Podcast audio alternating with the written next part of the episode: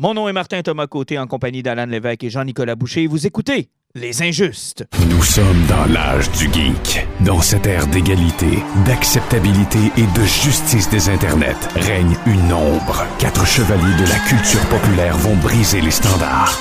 Nul ne sera à l'abri de leurs opinions. En tout temps, en tout lieu, les injustes.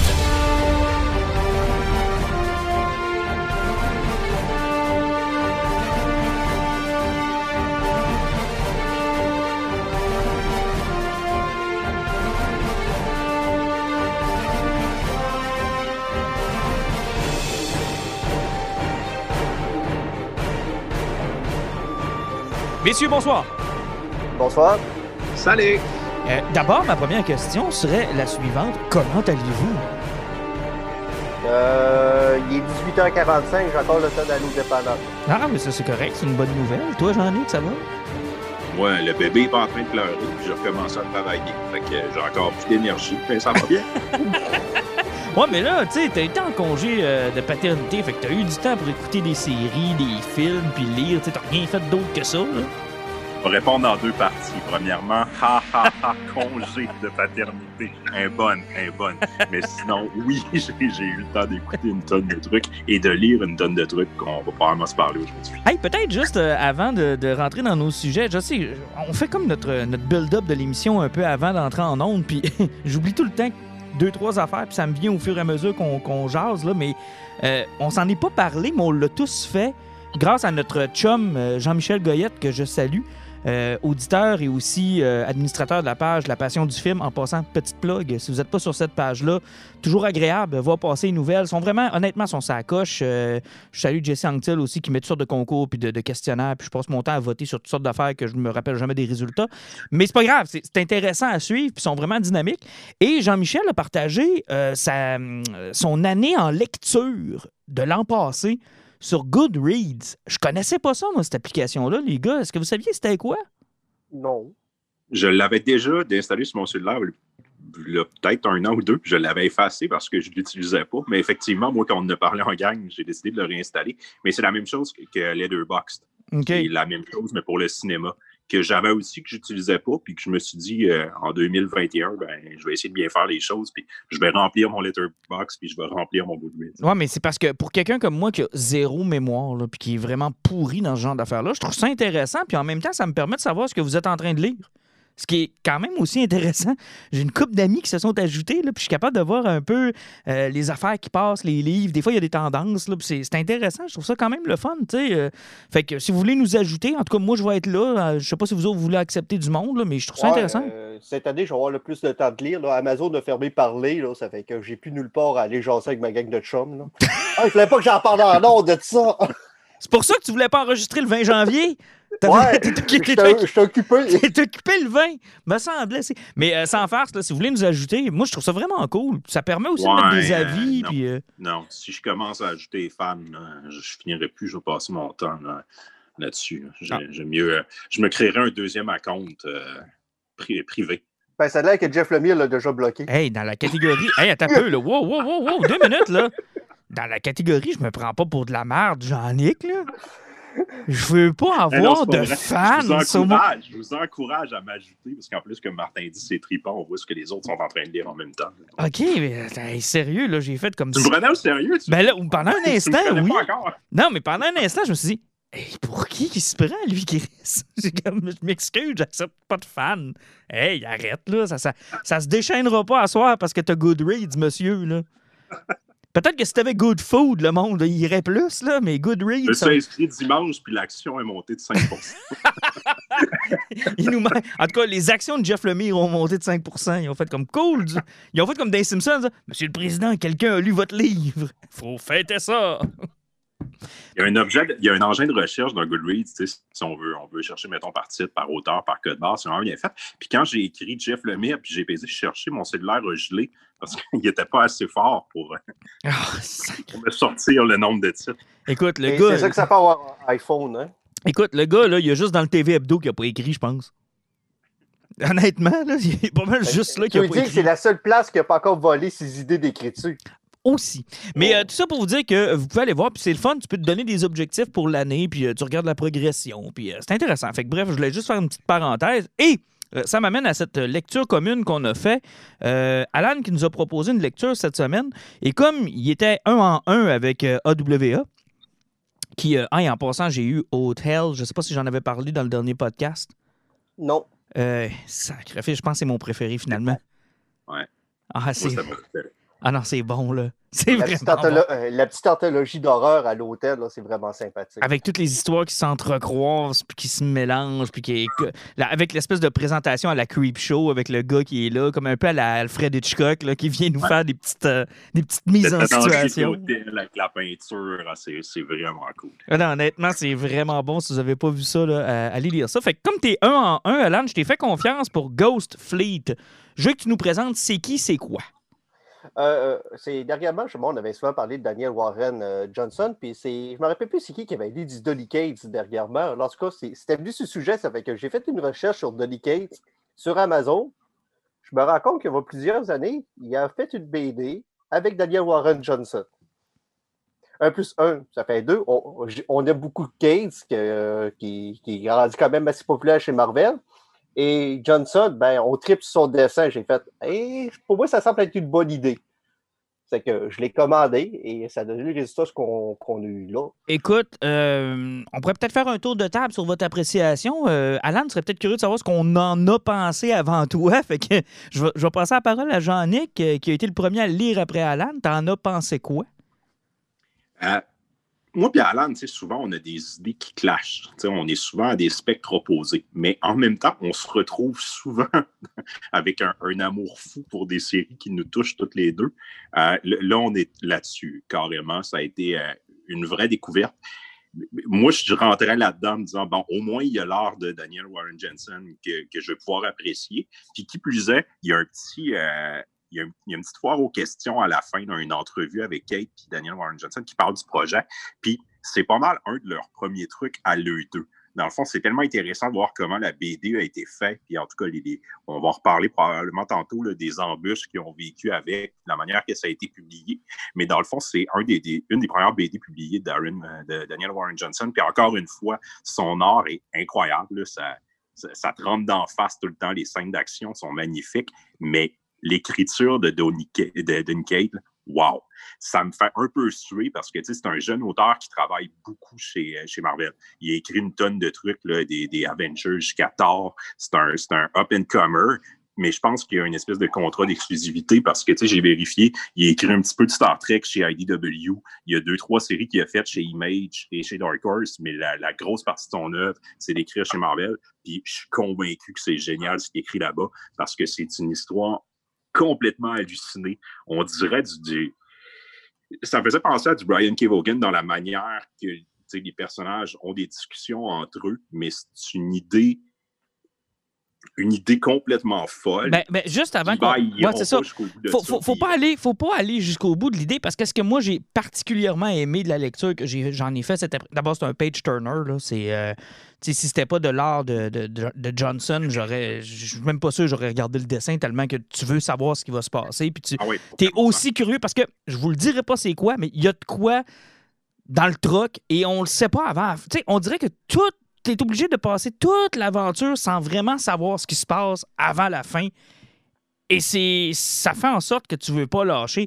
Euh, Alan, peut-être juste nous expliquer en gros l'histoire sans faire de spoiler. Puis euh, j'imagine que toi, tu as apprécié ça. Si tu nous l'as prêté, c'est parce que tu as aimé ça. Ben, c'est sûr que j'ai apprécié parce qu'on va en parler tantôt avec les références qu'on peut voir puis l'inspiration qu'il y a eu pour le comic qui fait que tu t'accroches, mais c'est pas juste au côté du game du dessin, c'est de la façon que les personnages ont été travaillés. Puis justement, comme Jean-Luc disait au niveau des conversations, c'est c'est c'est le concept des one-liners cool des conversations des années 80 qui sont utilisés là-dedans. Puis le côté des personnages sont cons. Tu sais, c'est comme quand tu arrives à la finale, là, on n'en parlera pas, mais de la façon qu'ils vont parler de, des assassins puis la finalité de ce personnage-là, de la façon que ça arrive, c'est c'est comme What the fuck? Mais Pourquoi? C'est juste drôle. Les répliques que le monde sort, c'est. Ah, c'est un classique film des années 80, euh, d'action des années 80. C'est merveilleusement écrit, et- c'est le fun. Et ça m'a fait penser un peu au cinéma d'Edgar Wright. Genre At World's End, Hot Fuzz, tu sais, là, les histoires qui partent bien, que tout le monde a des communs. euh, tu sais, tout le monde se dit, OK, c'est vers là que ça s'en va, puis à un moment donné, tu fais comme, on est où, là? Il arrive un Ouais. élément. qui- Pas- C'est comme. Euh, Effectivement, mais tu sais, ça, ça, il va dans l'histoire de la fin de la série. euh, là, ça fait au-dessus de deux semaines, je l'ai lu. L'événement du début, c'est quoi? C'est dans, dans quelle guerre américaine? C'est la euh, Confédération? Oui, ou, euh? je pense que c'est dans la guerre civile avec euh, le général civile? Jackson. ouais. OK? C'est qu'ils ont des colis importants à transporter à l'époque, puis ils décident de créer comme une unité de transport ultra secrète, puis avec des super agents, qui appellent le Ghost Fleet. Donc, euh, c'est une flotte de transporteurs fantômes. Ça va pas plus loin que ça, c'est à peu près juste trois cases. Après, tout ce que tu vois, c'est qu'une vanne qui traverse un désert, qui est poursuivie avec du monde qui ont des bazookas, qui est avec deux gars qui sont là-dedans, comme on s'en sac, notre truck peut résister à une attaque nucléaire. Puis là, tu fais comme, OK, c'est la prémisse de l'histoire, c'est que c'est des gars qui chauffent des vannes qui résistent à des attaques nucléaires. Ils n'ont aucune idée de ce qu'ils transportent. Ça a l'air vraiment beaucoup trop important. Et ils sont attaqués, puis ils vont défendre ce qu'ils ont dans le truck, même s'ils savent pas c'est quoi. Exactement. Puis le coup d'État contre le truck réussissent parce qu'ils réussissent à faire flipper sur le côté en le faisant tomber d'un pas d'un pont. Et euh, ils réussissent à ouvrir le coffre. Tout ce qu'on sait, c'est qu'il y a une lumière blanche. Il y en a qui dit Je peux pas croire que c'est ça. Et il mange une balle dans la tête. Puis, euh, écoute, puis tout ce qui est là, tout ce qui est autour meurt presque instantanément. là. Puis il y en a un qui, qui, à la vue de ça, devient comme. Tu sais, il manque mourir. là. On sait qu'il y a quelque chose d'hyper dangereux. On sait qu'il y a une trahison. On sait que le, le gouvernement est lié à ça. C'est tout. On vous lance là-dedans. Et après ça, quelques années plus tard, il y a un deuxième shipman qui semble être dans une société euh, genre M. Burns et les Républicains. Là, ils ont l'air d'avoir une espèce de secte de, de monde de pouvoir, genre de gouvernement parallèle, euh, qui font livrer ce genre de trucs-là. On sait que c'est un shipman qui ressemble à ce qu'on a vu dans la première scène. Il y a des personnages qui reviennent. Euh, il y a... Écoute, ça m'a fait penser beaucoup, beaucoup, beaucoup, beaucoup, justement, à At World's End, un peu sur la façon dont ça se déroule, les dialogues, l'espèce d'élément déclencheur. Le, le- quand on quitte la route de la normalité, là, puis que ça. Là, tu vois des affaires que je veux pas trop en dire, parce que je veux pas spoiler, puis tu fais comme. Calice. Mais en, réalité, qu'est-ce qui met le mood dans la série qui fait que tout ça c'est arrivé, c'est quand le personnage principal qu'on pensait qu'il était mort au début revient. Mhm. Le gars attaque la vanne avec un, un- un arc et des flèches. Il est habillé en militaire. Tu te rends compte qu'il y a des grands cheveux bouclés à, à- à la personnage d'action des années 80. Et quand tu vois la face, il y a un eye patch. Là, tu fais comme fuck si c'est Snake Plissken. Et là, tu comprends que la BD est un hommage à John Carpenter et tout le reste. Justement, qu'on parlait des one-liners. Euh, si on se rappelle de son film de vampire, là, à part des one-liners, ce film-là, c'est quoi? Bon, c'est moi juste ça. C'est juste ça. Puis la BD, à partir de là, se déroule à peu près comme ça. Non, non, vraiment. Des grandioses et des one-liners. Ah oui, puis euh, c'est c'est d'une violence aussi, il faut pas le, faut, faut le mentionner, assez incroyable. là. Tu sais, je veux dire, une violence à la Paul Verhoeven. Là.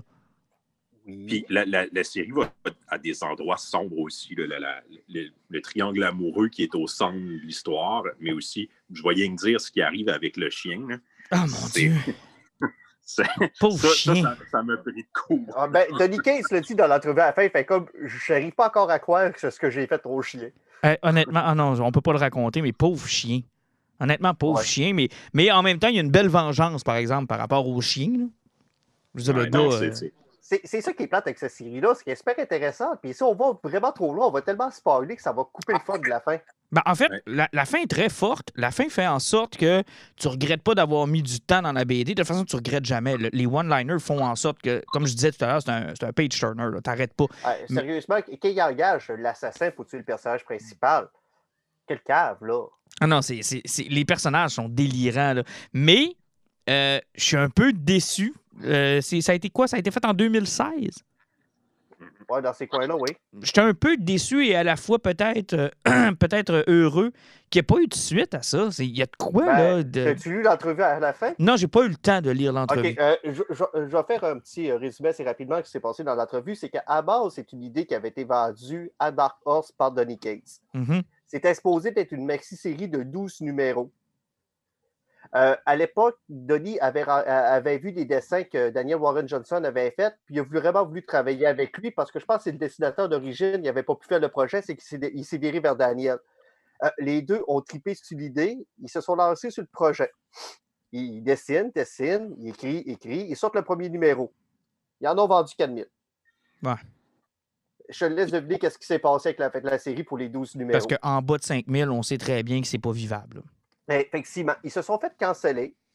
La série devait en avoir 12, a descendu à 8. Et les trois derniers numéros n'ont jamais apparu papier, ils ont seulement existé numérique. Ce qui explique que la fin de la BD, on dirait qu'elle est saccadée puis qu'elle couperait. Ouais. Puis, que, puis l- sérieusement, la fin de la BD, moi, que je l'ai lu, il me semble, je me suis dit, il me semble qu'il manque deux numéros, mais ils ont fait un futur possible avec juste des petits hints sur le futur des personnages et ça fonctionne tellement bien. Ah, c'est bon ça- ça. ils s'en ont sorti comme des génies sur une série qui s'est faite canceller, qui n'a jamais eu de fin. Puis même là, essayer de le trouver sérieusement. J'ai réussi à le pogner sur Amazon que j'ai trouvé, puis maintenant, il y a, il quoi, deux, trois copies, même pas. Parce que l'affaire, c'est que la fin là, que- dont tu parles, là, le- les petits bouts, que- ça m'a fait penser un peu à Machete là, quand il nous faisait des fausses bandes annonces à la fin du prochain film qui s'en venait, qu'il allait jamais avoir, ou encore, tu sais, une promesse. Machete de- dans l'espace. C'est ça, tu sais, une promesse de quelque chose que finalement tu verras jamais, mais qui te satisfait quand même à savoir, tu sais, garde, si on leur avait donné carte blanche avec full cash, avec full possibilité, probablement que c'est vers là que ça, se- ça se serait allé. Seul petit bémol, seul petit bémol. Et ça, ça vient peut-être du fait que j'ai lu beaucoup de Daniel Warren Johnson dans les, dernières, dans les derniers mois. J'ai lu Extremity, entre autres, qui est excellent en deux volumes. Mais euh, ça semble vraiment l'obséder, le, le- le- le- com- comment je pourrais dire ça sans que ça soit euh, spoiler, mais le les, euh, les futurs dystopiques où tout est détruit. Tu sais, les futurs. Je veux pas utiliser le mot que j'ai en tête parce que je pense que ça va spoiler, mais c'est souvent ça avec lui. Souvent. Tu sais, Wonder Woman Dead Hurt, c'était ça. Extremity, c'était ça aussi. Là, c'est encore ça. Falcon, ça ressemble un peu à ça. Ça, Du moins, on se dirigeait vers ça. Alors, Ben, c'est- c'est c'est un gars qui aime ce qui est exposé. Il aime les camions, il aime les véhicules. euh, puis je pense aussi qu'il aime les combats qui sont épiques. Puis euh, effectivement, puis les allures Mad Max, je pense que ça le fait triper aussi parce que euh, sûr, on est dans Ghost Fleet, il y a, il y a des vannes. Puis euh, tu sais, il y a une allure de ça, effectivement. Je pense que le post-apocalyptique l'intéresse parce que, bah, anyway, c'est un univers qui est intéressant pour l'action puis pour la violence. exact, mais je serais quand même curieux de le voir dans des, euh, dans des situations qui sont pas comme ça. Tu sais, j'aimerais ça Ben, euh, qu'ils sortent un peu de. Comme, comme je vous en parlais dans le preview de ce mois-ci, c'est à partir du mois de mars que va commencer sa série de Better Rebuild chez Marvel. Mhm. Donc, il ne sera pas dans possiblement d'un post-apocalyptique ou d'un un univers dystopique, il va être dans l'espace. Ouais, ça, ça risque d'être intéressant. D'ailleurs, c'est c'est ça que tu nous parlais qu'il allait, il allait être là-dessus là, euh, chez Exactement. Marvel. C'est probablement un des rares TP de Marvel que je vais, que je vais acheter, mais j'espère juste que ça ne sera pas trop lié à la continuité de ce qui se passe actuellement chez Marvel parce que je. Ben, Better Rebuild, ça fait tellement longtemps qu'on ne l'a pas vu que j'ai des gros doutes là-dessus. Moi, là, quand j'ai fini ça, là, je me suis dit, j'aimerais tellement ça qu'ils fassent une trinité. Genre, que, tu sais, qu'ils reviennent chez DC, puis qu'ils fassent un trois numéros comme il a fait avec Wonder Woman, avec Superman, pour nous donner son interprétation du personnage, qu'il veut en faire, puis qu'il en fasse une sur Batman aussi. Genre, c'est rendu mon. Genre, ce que j'aimerais le plus lire. Du, un, un trois numéros de Batman de Daniel Warren Johnson. En tout cas, c'est vraiment un artiste qu'on a appris à apprécier puis à découvrir. Puis euh, honnêtement, on va le suivre chez Marvel. Moi, honnêtement, ça m'intéresse. Je ne prendrai pas les, les single issues, là, mais euh, assurément, quand le trade va sortir, je vais jeter un coup d'œil. Ne serait-ce que pour l'art, à tout de moins, parce qu'il y a vraiment un coup de crayon qui est particulier et que je trouve Et, intéressant. en- en- encore une fois, c'est un projet qui est personnel. Il est autant à l'écriture qu'au dessin. Puis euh, c'est le genre d'artiste à, à la chaîne Murphy que euh, je pense qu'il ne travaillera plus en tant que dessinateur simplement, à moins de travailler vraiment avec un auteur qui apprécie. Je pense qu'il il- il va faire ses projets personnels, puis qu'il va aller vers ce qu'il aime, puis ce qu'il va t'approcher pour. Effectivement. Donc, ça s'appelle Ghost Fleet. Euh, donc, euh, c'est disponible. Tu me disais qu'il n'en restait pas beaucoup de copies, donc si vous en Ouais, voulez une. effectivement, c'est dur à trouver parce que, comme, c'est comme je vous disais, c'est quelque chose qui avait été annulé. C'est euh, Vertigo qui l'a rep- republié. Ah ouais, Vertigo qui repogné ça? ben, Ah ouais, c'est pas chez Image. Non, non, c'est Dark Horse. Ah, c'est Image qui l'a Dark repogné. C'est Image qui c'est- Dark Horse qui l'a publié à la base, qui l'a cancellé, puis Image, dans le fond, ils ont comme eu l'opportunité de le republier en intégral après. Elle m'a dit Ouais, une chance qu'ils sont là, Image, parce que. Parce que Donny Case écrit encore chez Image des séries assez régulièrement. là. Euh, D'ailleurs, on, on vous parlait un peu en ouverture de podcast de AWA. Il y en a d'autres, hein, des TP qui s'en viennent, qu'on a vu dans le preview. Donc, on va avoir l'occasion de vous en reparler parce que je pense qu'on a été un peu vendu à cette compagnie-là. Euh, Ben, va- pas juste ça, c'est comme je vous disais, la plupart des séries, c'est du 5 numéros, puis ils vendent leur trade paperback à 9,99 US. Ça fait que. C'est du vol. Si je ne m'abuse, ils ont comme trois nouveaux TP, puis on a acheté un de chaque. Oh, vraiment? Moi, j'ai acheté les trois encore une fois. Là. Je pense que je vais me faire une bibliothèque de AWA tout simplement. Ben, j'ai pogné juste euh, Bad Mother, par exemple, parce que c'était vraiment le seul qui m'attirait beaucoup. ah, ben, moi, j'ai pogné euh, Kennedy, euh, Turkey Kennedy ou quelque chose comme ça. Okay. Kentucky, là, Kennedy, là, ça a l'air très redneck. Ça, possiblement que ça va être intéressant aussi. Ah, ben, j'ai bien hâte de voir ça. Fait qu'on on vous en reparlera en temps et lieu. Hey, je vais vous entendre les deux sur une série qui est vraiment là, et la, la la série du moment, c'est euh, YouTube Premium qui avait lancé son système de son euh, streaming un peu avec cette série-là, qui espérait avoir beaucoup, beaucoup, beaucoup d'utilisateurs. Moi, je sais qu'un de mes collègues l'avait écouté à ce moment-là, quand c'était sur YouTube, m'en avait parlé beaucoup, mais malheureusement pour lui, j'ai peu d'intérêt ou de référent à Karate Kid parce que je c'est pas parce que j'aime pas ça, c'est juste parce que ça donne pas. C'est pas dans mon. C'est pas dans mes films préférés des années 80. Puis j'ai comme pas d'intérêt pour ça. Mais m'avait dit à quel point c'était bien fait. Puis Netflix a finalement décidé de prendre la barre parce que YouTube Premium, ça fonctionne juste pas. Et là, c'est la troisième saison. Et euh, Alan, tu t'es laissé convaincre d'y aller. Je pense que tu t'es fait un marathon de ça. Puis j'en ai que tu as eu l'occasion de terminer la troisième saison. Je veux que vous m'en parliez un peu. OK. Euh, je vais commencer parce que moi, j'ai pas été vraiment de reculons pour écouter la série parce qu'elle m'intéressait. Mais je l'ai commencé vendredi dernier, puis il me reste cinq épisodes de la troisième saison à regarder. Je pense que tu as aimé ça, sinon tu aurais arrêté. Euh, c'est plutôt mitigé, je vais te le dire. C'est particulier ben, la, run que j'ai en, trois jours avec Cobra Kai. Euh, comme tu te dis, ça avait commencé, les deux premières saisons ont lieu sur euh, YouTube. ça se demandait comment, pourquoi que Sony avait signé avec les autres dans le temps. C'est parce que la série, à la base, je me demandais si c'était une production de YouTube, mais non, c'est vraiment du Sony à la grandeur. Euh, puis ça s'est ramassé. Ils ont décidé d'opter pour YouTube. Pour moi, c'est. Ça, YouTube a dû signer un chèque par rapport. Là. Je comprends mm-hmm. pas. Google a dû essayer quelque chose. C'est pas mal la seule grosse série qu'ils ont eu. Après moi, c'était comme ils se sont essayés, ils sont allés en ligne. Mais il y avait besoin d'un flagship. Il y avait besoin d'un flagship, puis ils n'étaient pas prêts à le gérer. Fait que ça lui prenait un tiers qui venait leur rapporter du contenu que les autres avaient pas. Ils ont dû signer gros, puis malheureusement, pour une série que le trio qui ont travaillé à l'écriture et à la réalisation, honnêtement, euh, wow, euh, c'est des purs génies. Euh, la série est traitée comme une sitcom chez, chez YouTube. Ça fait que les deux premières saisons, ça roule avec des épisodes de moins de 25 minutes. La première saison, honnêtement, quand tu l'écoutes, si tu connais moindrement Karate Kid, même si ça fait 20 ans que tu n'as pas vu le film, ils vont faire des flashbacks au moment important du film qui vont te remettre en situation. Mmh Mais la série joue pas sur la nostalgie des années 80. Elle joue sur ce que tu es présentement, puis le bien-être que tu peux avoir en te rappelant des souvenirs. Tu sais, c'est pas Ah, c'était cool à cette époque-là. Non, non, tu es en 2020, puis ça refait ta jeunesse quand tu étais jeune, puis pas en, en, en, en, en, filmant des années 80. Donc, tu te ramasses avec euh, M. Larousseau, qui était Daniel San, euh, dans, le Karate Kid, qui est rendu un propriétaire de concessionnaire d'auto, puis que sa vie va super bien. Et euh, de l'autre côté, tu as Johnny Lawrence, qui était le méchant dans le premier Karate Kid, le flot blond qui mange le coup de pied de cigogne à la fin d'en face, qui est un loser pathologique. C'est un alcoolique qui boit de la course live ce matin, midi, soir. C'est hmm. quelqu'un qui est resté dans les années 80. ouais, il sait pas c'est quoi un ordinateur, puis euh, il écoute Iron Eagle combien de fois dans la première saison? Je pense qu'il doit l'écouter six fois minimum en dix épisodes. Il a fait écouter Iron Eagle, c'est Chris Mandro. Mais la, la série vient tellement jouer sur ta nostalgie, c'est que à, place de t'écœurer avec ça, c'est que tu vas écouter la série, puis tu vas rire pas parce que c'est drôle, tu vas rire parce que tu te sens bien en l'écoutant, puis ça te rappelle des ça, te libère de tes angoisses, ça te libère de tout. C'est juste le fun. C'est, c'est incroyable la sensation que ça fait sur, sur, sur ton bonheur personnel. Tu sais, c'est même pas. Ils n'ont même pas besoin de se pousser pour mettre des situations qui vont te rendre heureux. Ils font juste te sentir comme ça. Et mmh. pour la première saison, c'est un chef-d'œuvre pour ça. Je vais rapporter un, petit côté. Si vous avez jamais écouté Karate Kid, c'est comme le film d'action familial par excellence des années 80. C'est pas compliqué. Tu as un petit garçon qui se fait écœurer à l'école, qui vient d'une famille qui n'a pas beaucoup d'argent.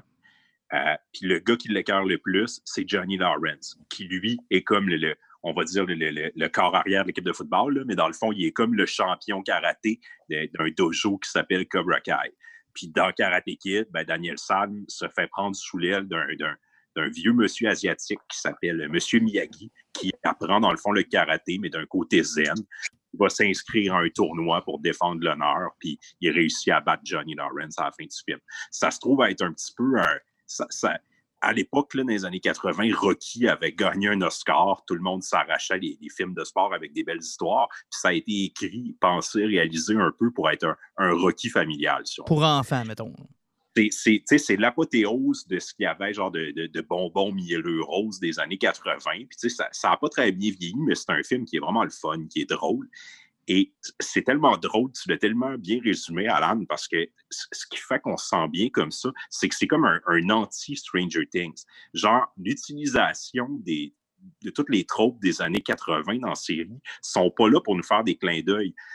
Ils ont littéralement fait un personnage qui représente à lui-même les années 80, puis il est mis en clash avec ce qui se passe aujourd'hui c'est pas ridiculisé. C'est rien que ça, ça nous remet en face tous ces, tenants-là qui parfois étaient bons à l'époque, parfois ils sont moins aujourd'hui, et c'est hyper drôle. Mais on a... construit avec une belle histoire d'un.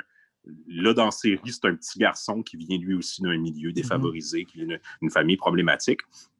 Puis les rôles sont inversés. Celui qui était le méchant dans, dans Karate Kid, ben là, finalement, c'est un good guy.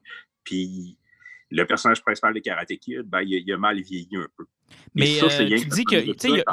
je vais juste arrêter, il y, a, trois films, mais y avait-tu assez de stock? Parce que ce que vous me racontez, ça me semble être un beau projet pour une série. Mais là, on est rendu à trois. Il y avait assez de stock pour faire trois saisons? Ah, en, gros, là, les deux premiers films, c'est le cœur de, de, Karate Kid. Le troisième est comme plus un hors-série que d'autres choses.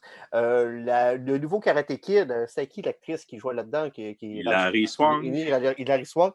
Lui, c'est plus qu'un hors-série. Puis ça, avec euh, le fils de Will Smith, à part avoir apporté Will Smith à la production de cette série-là, donc avoir amené beaucoup, beaucoup de cash à Sony pour produire la série Cobra Kai, ben, c'est pour moi, c'est ça le point positif que là-dessus. La question, c'est pas c'est est-ce qu'il y avait assez de contenu, c'est que euh, ils ont été rechercher un concept qui était classique des années 80 dans le cinéma, puis même à la fin des années 70. Le bully, quelqu'un le plus faible, puis à la fin, le, le bully mange une volée. Tu sais, mm-hmm. euh, si tu prends beaucoup de films de l'époque, même Footloose, qui est un film de danse, c'est une histoire de bully qui mange un coup de poing d'en face à la fin par le plus faible. Mm-hmm. Euh, Back to the Future. Back to the Future, c'était exactement ça. C'était un classique de cette époque-là. Donc là, on va travailler avec un conflit qu'il y avait entre les deux dojos, donc le, Miyagi-Do euh, de M. Miyagi et Daniel San, qui était la zélitude totale, donc la recherche de la balance, et Cobra Kai, qui était plus fesse le premier, puis je monte pas de merci. Et tu te avec deux personnages que tu te rends compte qui n'ont jamais réussi à passer par-dessus leur adolescence. Et la rancœur qu'ils ont gardée de leur adolescence entre ces deux-là fait qu'il y a un switch de balance. Ça fait que la série, ce qui permet de continuer, c'est que pas un yin-yang, mais qui est en perpétuel mouvement. C'est que tu sais jamais lequel qui est le blanc puis lequel qui est au noir parce qu'ils ne font que tourner et changer de rôle en permanence. Donc, euh, tu as comme un cycle de violence qui, vient, qui finit par être le problème de la série parce qu'au niveau de la violence, ça devient tellement gratuit, ça devient tellement grave qu'on est en 2020 avec des cellulaires. Le nombre de, fois de, de, voies de fait grave dans sa série-là, il n'y a personne qui s'en tirera en bas de 250 ans de prison puis quelques millions de dollars en, amende. Mais ça tourne là-dessus. Puis moi, personnellement, c'est à partir de la deuxième saison que j'ai commencé à décrocher. Qu'il a ramassé John Kreese, qui était le maître du dojo Cobra Kai dans la première saison, est revenu. Et là, ils ont poussé la violence de la série. Dans la troisième saison, là, sérieusement, les, enfants de 14 ans manquent s'entretuer. Et c'est inouï comment ils se fessent d'en face.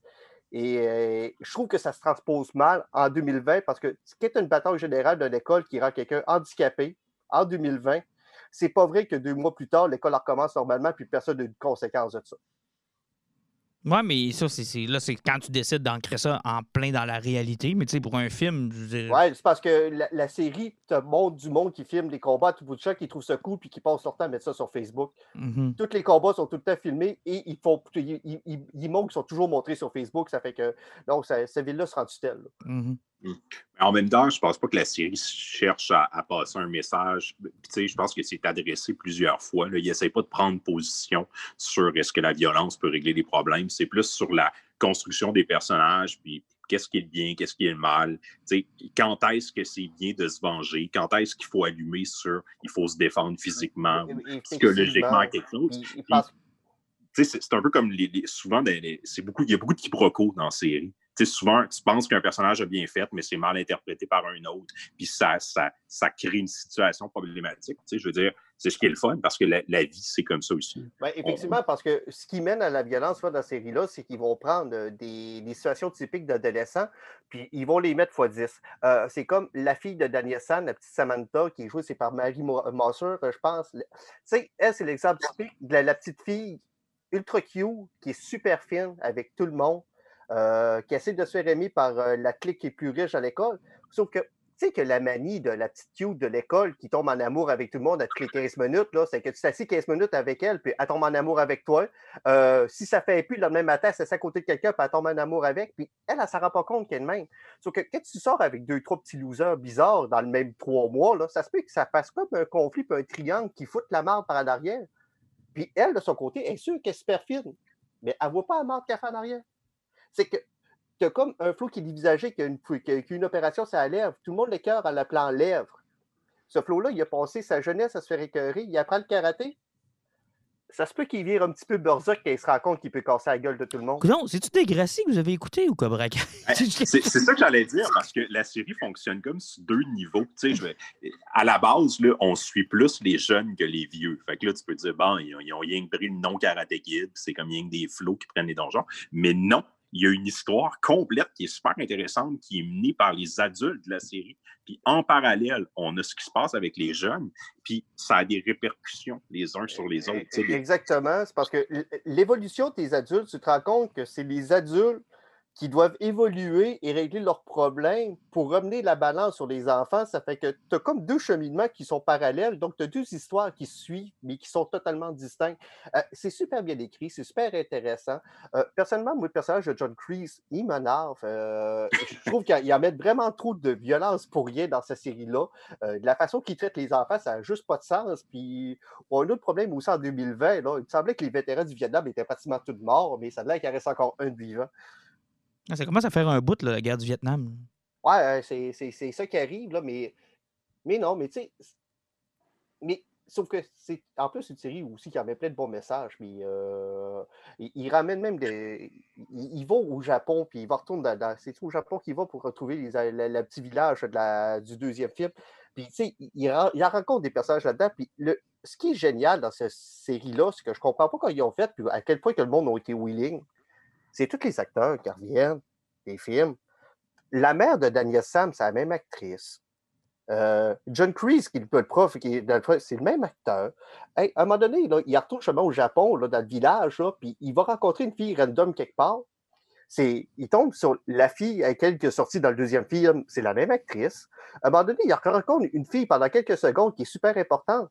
C'est sa petite fille qui a sauvé dans le clocher pendant la tempête dans ce film-là. La petite fille devait avoir 8 ans. Ils ont, réussi à retrouver l'actrice. Elle a une belle carrière, mais ils vont rechercher tout le monde, puis tout le monde sont winning d'en venir. Mais M. Miyagi n'est plus là, Il est mort, ça fait quelques années. L'acteur est décédé. Je sais, je sais, je vous niaise. Mais sauf que c'est incroyable à quel point que même une actrice qui a 8 ans 30 ans plus tard, tu peux recaster quelqu'un d'autre, c'est facile. Non, non, tout le monde est là. ça, c'est quand même cool, mais dis-toi que c'est peut-être leur seul paycheck aussi depuis ce temps-là. Euh, euh, non, euh, la petite fille de 8 ans qui était dans le clocher, elle a fait toutes les saisons de Dolos puis dans plein d'autres séries aussi. Ah, OK, au moins, OK, c'est beau. elle a eu une carrière. Parce elle, elle, a eu une carrière. Puis pour, elle a accepté quand même de venir pendant quelques minutes dans cette série-là pour simple nostalgie pour le principe. Ah, quand même intéressant. Donc, disponible les trois saisons sur Netflix si ça vous intéresse avant de terminer, c'est peut-être rien qu'un clin d'œil, mais j'ose croire dans un univers parallèle. pour les fans de How I Met Your Mother, rappelez-vous, c'est presque dans la saison finale, le personnage de Barney, pour son mariage, il aimerait avoir le héros de Karate Kid qui vient le voir. C'est comme un rêve de vie.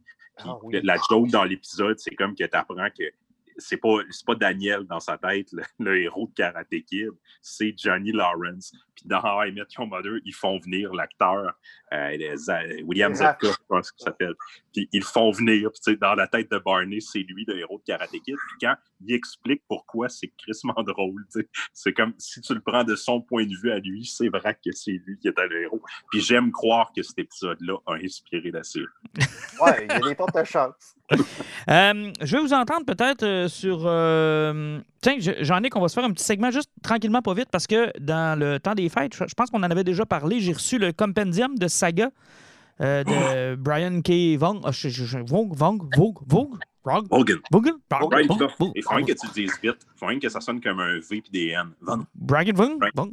Euh, donc, lui qui était derrière Wild Lassen et euh, qui maintenant est sur Saga. Et euh, il est sur Paper Girls aussi, hein, que j'ai tenté de commencer puis que je me suis un peu emmerdé, en fait. J'ai de la difficulté à le terminer.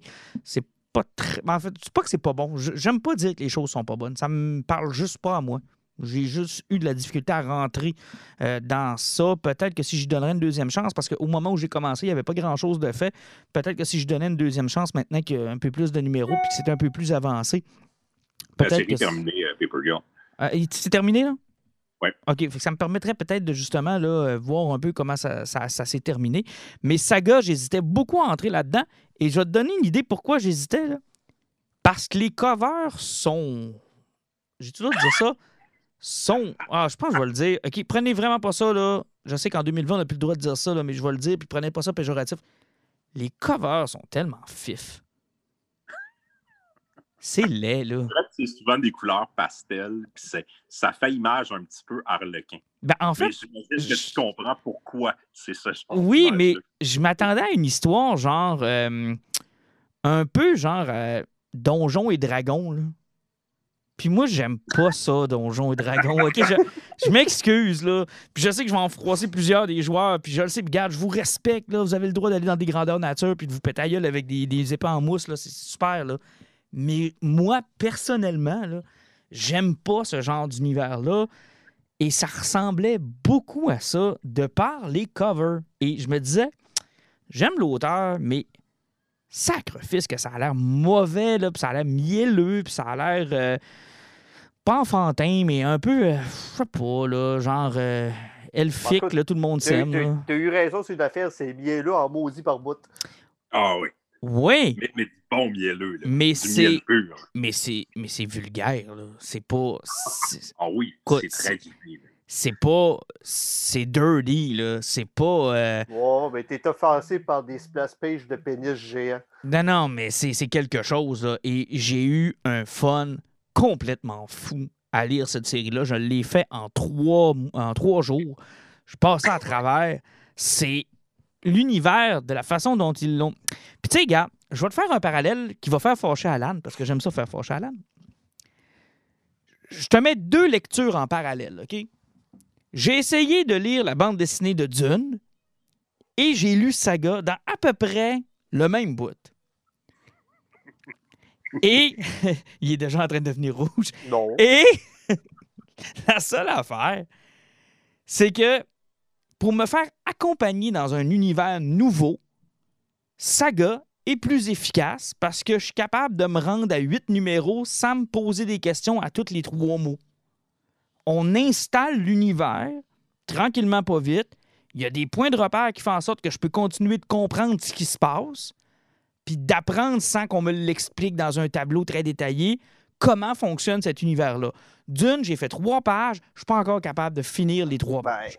ça, c'est parce que c'est- un, un complexe que beaucoup de personnes ont avec Dune, que j'ai beaucoup de misère à comprendre. C'est que vu que les concepts sont pas clairs dès le début, le monde se casse tellement la tête qu'ils veulent pas aller plus loin. Tu sais, c'est- parce que, tu sais, je peux comprendre le problème, mais c'est. On, on- on- on se met tellement des limitations par rapport à ça. Si tu vas lire le mot mentat, dans ta tête, à place d'avoir un conseiller militaire, tu comprends pas ce que c'est un mentat, puis tu vas pas plus loin que ça. C'est que c'est Ben, en ce fait, Alan, ce que je te dirais, c'est de, de- c'est que tu peux amener toutes sortes de ce genre de concepts-là, mais il faut que tu gardes l'intérêt du lecteur. Le problème de Dune, c'est que plus j'avance, plus je me calisse de ce qu'ils font. Ce qui est pas normal. Tu sais, je veux dire, je devrais. Ça devrait m'intéresser, savoir ce qui va se passer. Puis le problème, c'est que j'ai beau essayer de me forcer, je comprends tellement rien que je m'en crisse. Tu sais, je me dis, OK, il s'en va sur cette planète-là. Vas-y, man, je m'en calisse.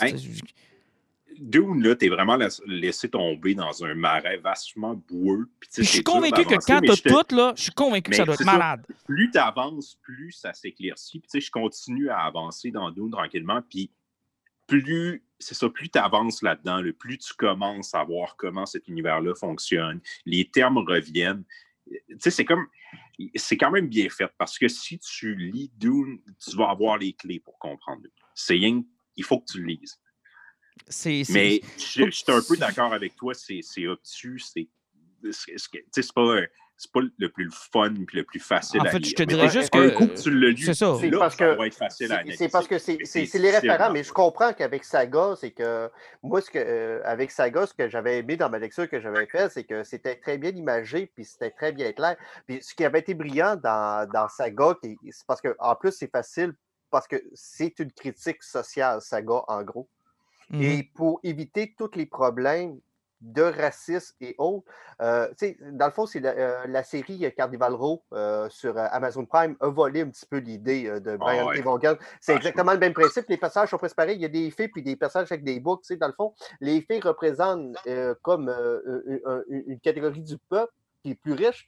Puis souvent, les books sont souvent, quand, ben, dans Carnival Row, vont être comparés à des noirs. Ça fait que c'est une série qui traite sur le racisme, sur les enjeux de société, les classes sociales, mais avec les riches ultra puissants qui ont des têtes de TV qui sont gris. On n'identifie pas vraiment le genre on se, on se, reconnaît rapidement. On, on, se reconnaît facilement, même si tout est fucké. Puis tu t'assures de plus ou moins vexer le monde parce que tu vas pas vraiment avec les bonnes couleurs et les bonnes nationalités. Et tu mélanges un peu à ça un Roméo et Juliette. Euh, exact, oui, euh, Et tu as tout ce qu'il faut. Puis tu as aussi ce, ce, ce, rêve de je, veux, je, je ne veux pas changer ce monde-là, je veux le quitter je veux avoir mon propre monde, puis je veux juste qu'on me sac la paix. Puis s'il faut que je me déplace de planète en planète, puis que je me déplace de conflit en conflit, puis que je m'établisse une couple de fois à plusieurs places, je, veux le quitter. Mais je sais pas si tu es d'accord avec moi, c'est parce qu'un des points forts qu'il y avait eu dans Saga, là, on est pour en parler, c'est que justement, c'est une, une, série qui vendait le, rêve de l'unité, qui, vendait, qui vend le rêve d'avoir un monde meilleur. Puis quand tu lis la série, tu te rends compte que ce qui a inspiré le couple, c'était un roman qui les a fait rêver, qui les a fait voir un monde qui était meilleur, qui, un monde qui pouvait s'offrir. Et euh, la journée qu'il rencontre l'auteur, et que la, la claque d'en face de la réalité et du vrai monde, que, hey, c'est de la fiction ce que j'ai écrit. J'avais besoin d'argent. J'avais besoin d'argent, c'est pour ça que j'ai écrit ça. C'est de la merde, ça n'arrivera jamais ce que j'ai écrit. J'ai fait ça en trois soirs c'est tellement drôle. il y a tellement un beau romantisme dans cette série-là, mais à tout bout de champ, le romantisme, il te le ramène en pleine face avec euh, c'est pas comme ça que ça marche. Mais tu sais, moi, ce que j'aime, c'est. c'est on suit l'enfant qui est né de cette union-là, qui, est un, qui est interdite. On vous a parlé de Roméo et Juliette, mais c'est surtout qu'on ne nous le vend pas comme le Chosen. Tu sais, la fameuse histoire du Chosen One, là. Non. Ils, ils en font pas un Chosen One. Ils veulent juste avoir la paix. Ils veulent juste vivre leur vie. Ils veulent juste être en famille. Puis ils veulent juste pas faire partie de ça. Et c'est à quel point tous ceux qui le courent après finissent par se greffer à leur famille. Tous ceux qui les détestent, qui les chassent, qui ont une, mission, qui doivent les ramener sur le bon chemin, qui doivent les évoluent et finissent par devenir soit des alliés, soit des, des alliés temporaires, soit des. et, c'est tellement bien fait parce qu'on dirait que cette maudite famille-là est donnée à chaque fois que tu les rencontres. Il arrive un de quoi, deux, tu es pogné pour contribuer à leur histoire, même si tu veux pas il shake les idées que tu avais sur ce qui se passe dans le grand univers. Des fois, ça te change, des fois, ça te change pas, mais ça provoque quelque chose. Non, sincèrement, j'ai eu du fun. Le seul bémol, c'est ça coupe, puis. c'est pas fini. C'est pas fini, puis on sait pas quand est-ce que ça va finir. C'est souvent le problème des, des, projets qui sont très personnels, puis qui sont publiés chez Image, ou que c'est toi-même qui, qui s'occuper de la distribution, puis de, à peu près tout. Tu t'occupes de ta propre pub, puis c'est toi qui es responsable de ton horaire. Euh, sais, tu travailles avec le même dessinateur, c'est toi qui écris, c'est qu'à un moment donné, que tu passes 4-5 ans sur le même projet, tu as besoin de faire d'autres choses, tu as besoin de, aussi de, faire de quoi des fois qui sont plus rentables. Ça fait qu'aller voir Marvel, sous n'importe quoi, puis ramasser un chèque qui est stable. Euh, puis c'est réussir à revenir là-dedans, puis trouver le temps. ah, puis il faut que le monde te suive. Là, quand tu es rendu au numéro 55, il faut que le monde qui achète le 56 ait lu les 55. Là. Oui. Mm-hmm. en même temps, il, pour revenir là-dedans, Saga, ça a été genre le best-seller chez Image depuis que c'est sorti. C'est comme, c'est une de leurs plus grosses séries à succès, puis ça a à peu près tout remporté ce que ça peut remporter de prix dans BD américaine. Fait que, c'est vraiment, ils ont pris un break parce que, justement, comme tu dis, ils avaient besoin de se ressourcer et aller voir ailleurs, mais c'est un peu le contraire de, Ghost Fleet. Là. Eux autres, ils ont eu le succès populaire, le succès critique. Image en prendrait 10 des séries de même. bref, j'ai bien hâte de voir quand est-ce ça va recommencer. Hey, avant de, passer à autre chose, euh, Star Wars, ça continue. tu nous avais parlé, Alan, de High Republic. Puis euh, comment ça s'appelait le projet? Force. Euh, c'était euh, Project Luminous. Ouais, Luminous, c'est ça. Puis on savait pas trop où c'est que c'était rendu, qu'est-ce qui se passait avec ça, avec le backlash de l'épisode 9, puis de là, on savait plus où est-ce qu'on était rendu. Puis la pandémie qui a retardé presque d'un an la sortie des romans. Entre autres, puis là, il y avait Mando qui était un peu libre de l'œil de Sauron, là, parce qu'on l'a laissé aller parce que c'était fait, puis là, on s'est rendu compte que ça a pogné, là, on a décidé de lancer un million de séries. On est rendu où dans ce projet-là? Il y a un livre qui est sorti. Le premier roman officiel est sorti, euh, donc je pense qu'il y a des romans jeunesse aussi qui vont suivre, puis le reste de la, des romans vont commencer à sortir du mois de février pour au mois de juillet. Donc la personne qui a écrit le premier roman, c'est euh, euh, Charles Soule. Un, connu du milieu. Un connu du, milieu de la BD, du roman. il a travaillé sur plusieurs. Il a travaillé sur la série Star Wars chez Marvel. Il a écrit du Darth Vader aussi. Donc, ça, c'est un gars que, que, ça fait un bout de temps qu'il tourne chez Star Wars du côté de Disney le titre de ce premier livre, c'est Light of the Jedi. Donc, dans le fond, le High Republic, c'est plutôt qu'elle est avec le Old Republic qu'on avait dans l'ancienne légende de savoir qu'on appelle maintenant, l'ancien canon, qui était 10 000 ans dans le passé. On y était un peu plus rationnel et un peu plus proche, et qu'on est 250 ans environ dans le passé. Ouais, parce que 10 000 ans, ça faisait. me semble qu'il n'avait ben pas évolué beaucoup en 10 000 ans. Ben, tu te rendais compte qu'il y avait des technologies plus avancées le 10 000 ans que là. Ouais, tu sais, c'était un peu Tandis que sur un gap de 250 ans dans un univers où ce que l'hyperespace puis des vaisseaux, tu peux comprendre que quelque part, ça allait stagner un peu. Ouais, puis qu'il y a eu des guerres civiles, puis il y a eu des. Euh, la façon dont on expliquait, entre autres, le gap entre la prélogie et la trilogie, moi, j'ai toujours trouvé ça intelligent de dire que quand l'Empire est arrivé, ben, ça, ça a fait baisser les standards de tout, puis ça a fait comme. Ça a fait écraser l'innovation, mettons. Ouais, puis euh, sérieusement, c'est que je me, suis lancé à. Euh, j'ai lu beaucoup de, de Old Republic. C'est quand même un univers qui, beaucoup qui m'a beaucoup intéressé. Euh, je me suis lancé dans ces romans-là. Je me suis demandé à quoi ça leur ressemblait. Honnêtement, j'ai été surpris parce que quand je commençais à lire le roman, j'ai eu de la misère à l'arrêter. Parce que Charles Soule, je pense qu'il a été brillant. Euh, il a commencé son roman avec une catastrophe qui se passe. Il, nous met en situation avec quelque chose qui chie dans l'hyperespace, puis l'histoire va tourner alentour de l'hyperespace. Donc, tu as un vaisseau de transport euh, avec genre des réfugiés tous qui se promènent dans l'hyperespace, puis à un moment donné, il y a une anomalie qui se passe dedans, puis ils doivent essayer de sortir de là puis l'éviter. Mais le vaisseau, on essaie d'éviter le contact. Il, y a une rupture. Il a essayé de bouger dans l'hyperespace, une idée de câble. Le vaisseau explose en morceaux. Donc, tu te ramasses avec plein de morceaux à haute vélocité qui s'enligne vers une planète. Donc, euh, la planète, il y a plein de monde qui vont crever. Ça fait que la République appelle les Jedi pour sauver la planète.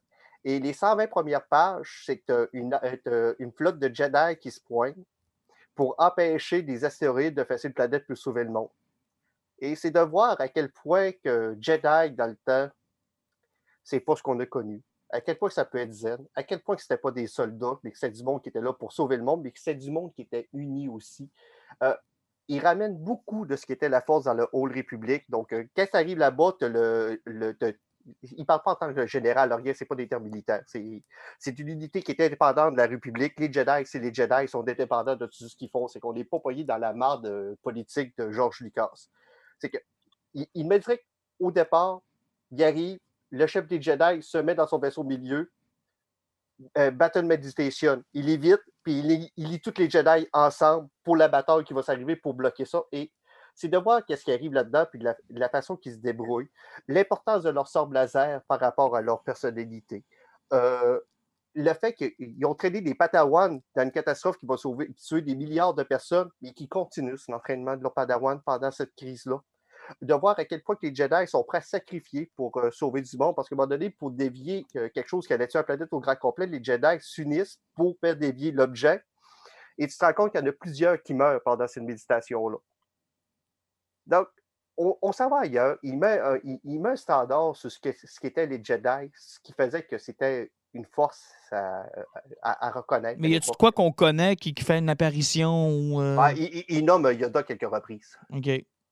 Parce qu'il ne faut pas oublier que l'ordre Jedi, telle que telle, on ne l'a jamais connu, puisque ce qu'on a tout détesté de la, dans, la prélogie, que finalement, que c'était des soldats de la, République, c'est qu'ils répondaient seulement qu'au Sénat. Ben, c'était un peu ça l'histoire, en fait, de les avoir instrumentalisés. C'est ce que Palpatine a fait.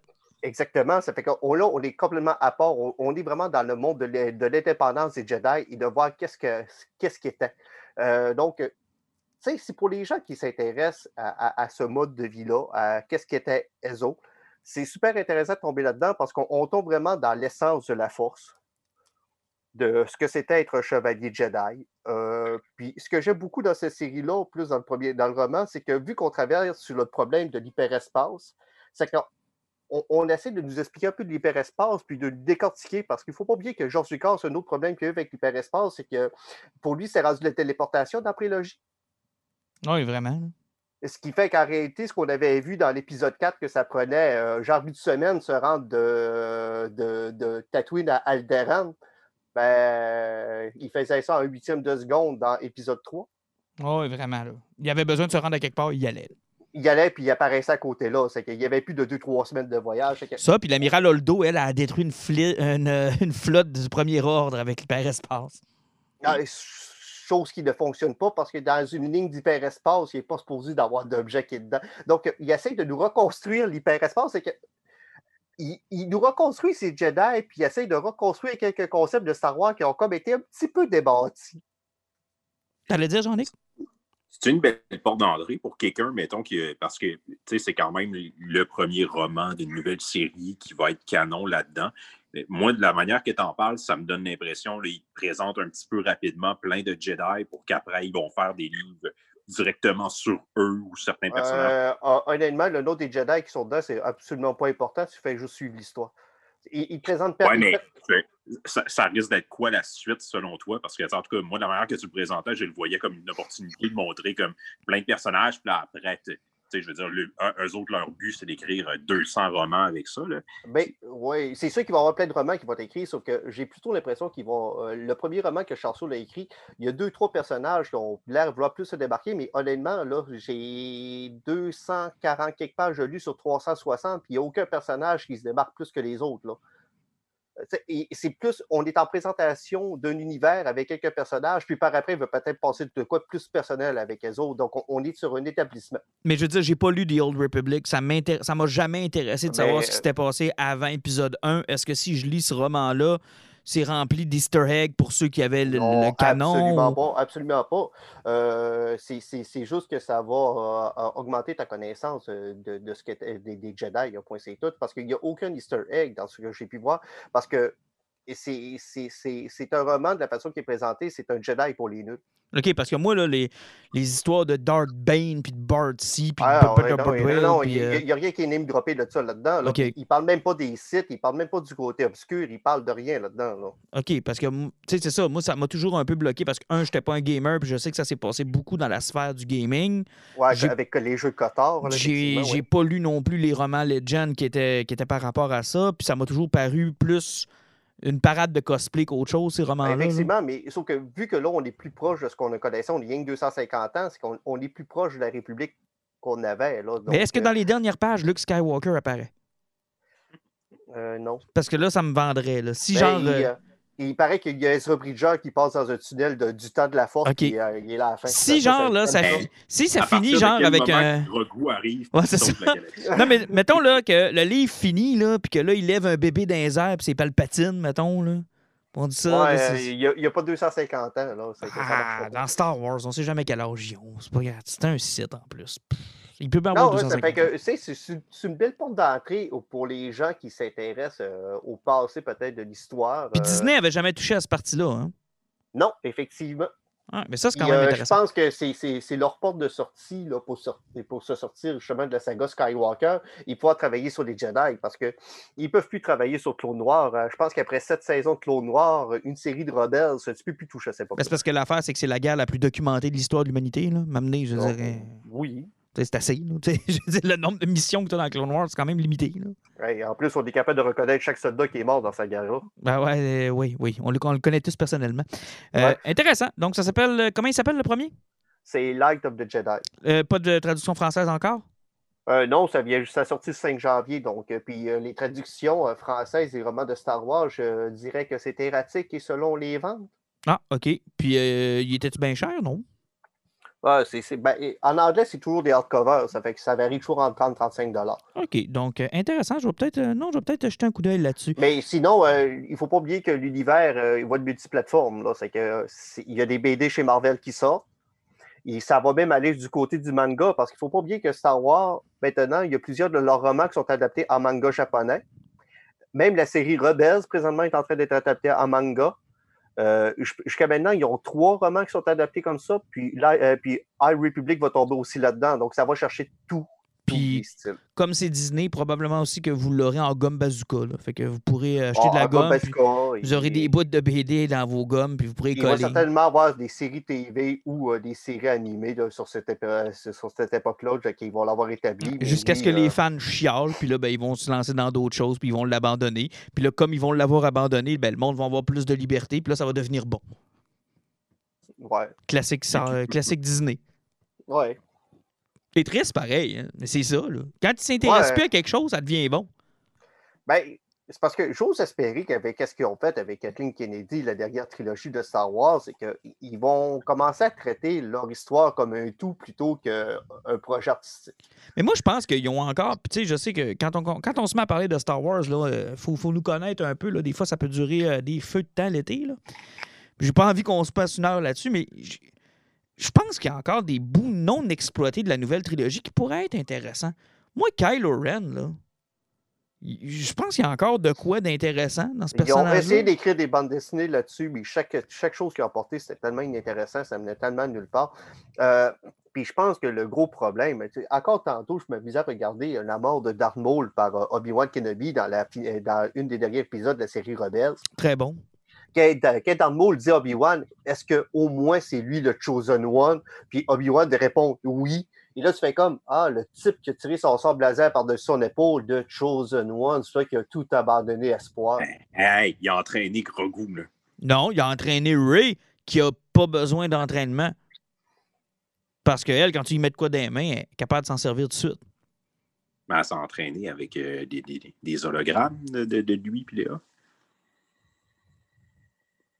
C'était quoi le au sujet déjà? Hein? OK. Fait que. Euh, intéressant. Donc, on va lire ça. Ça va être très, très intéressant. Hey, euh, je termine parce que je regarde qu'on a déjà l'heure. Euh, l'heure va être passée. je vais y aller avec vos poisons. Fait que vous êtes vous. Est-ce que vous vous êtes gardé un poison? Ah oui, j'en ai un. je vais laisser aller Jean-Nic puis toi. Jean-Nic, vas-y donc en premier. Il y a avec deux poisons. Mon premier. Qu'est-ce comprends pas dans Vous avez un poison? Pourquoi est-ce qu'il faut que je te l'explique à toutes les fois? Il y a, toujours un poison qui est plate de sa part. Je sais. Je sais pas combien ça fait de temps que je participe.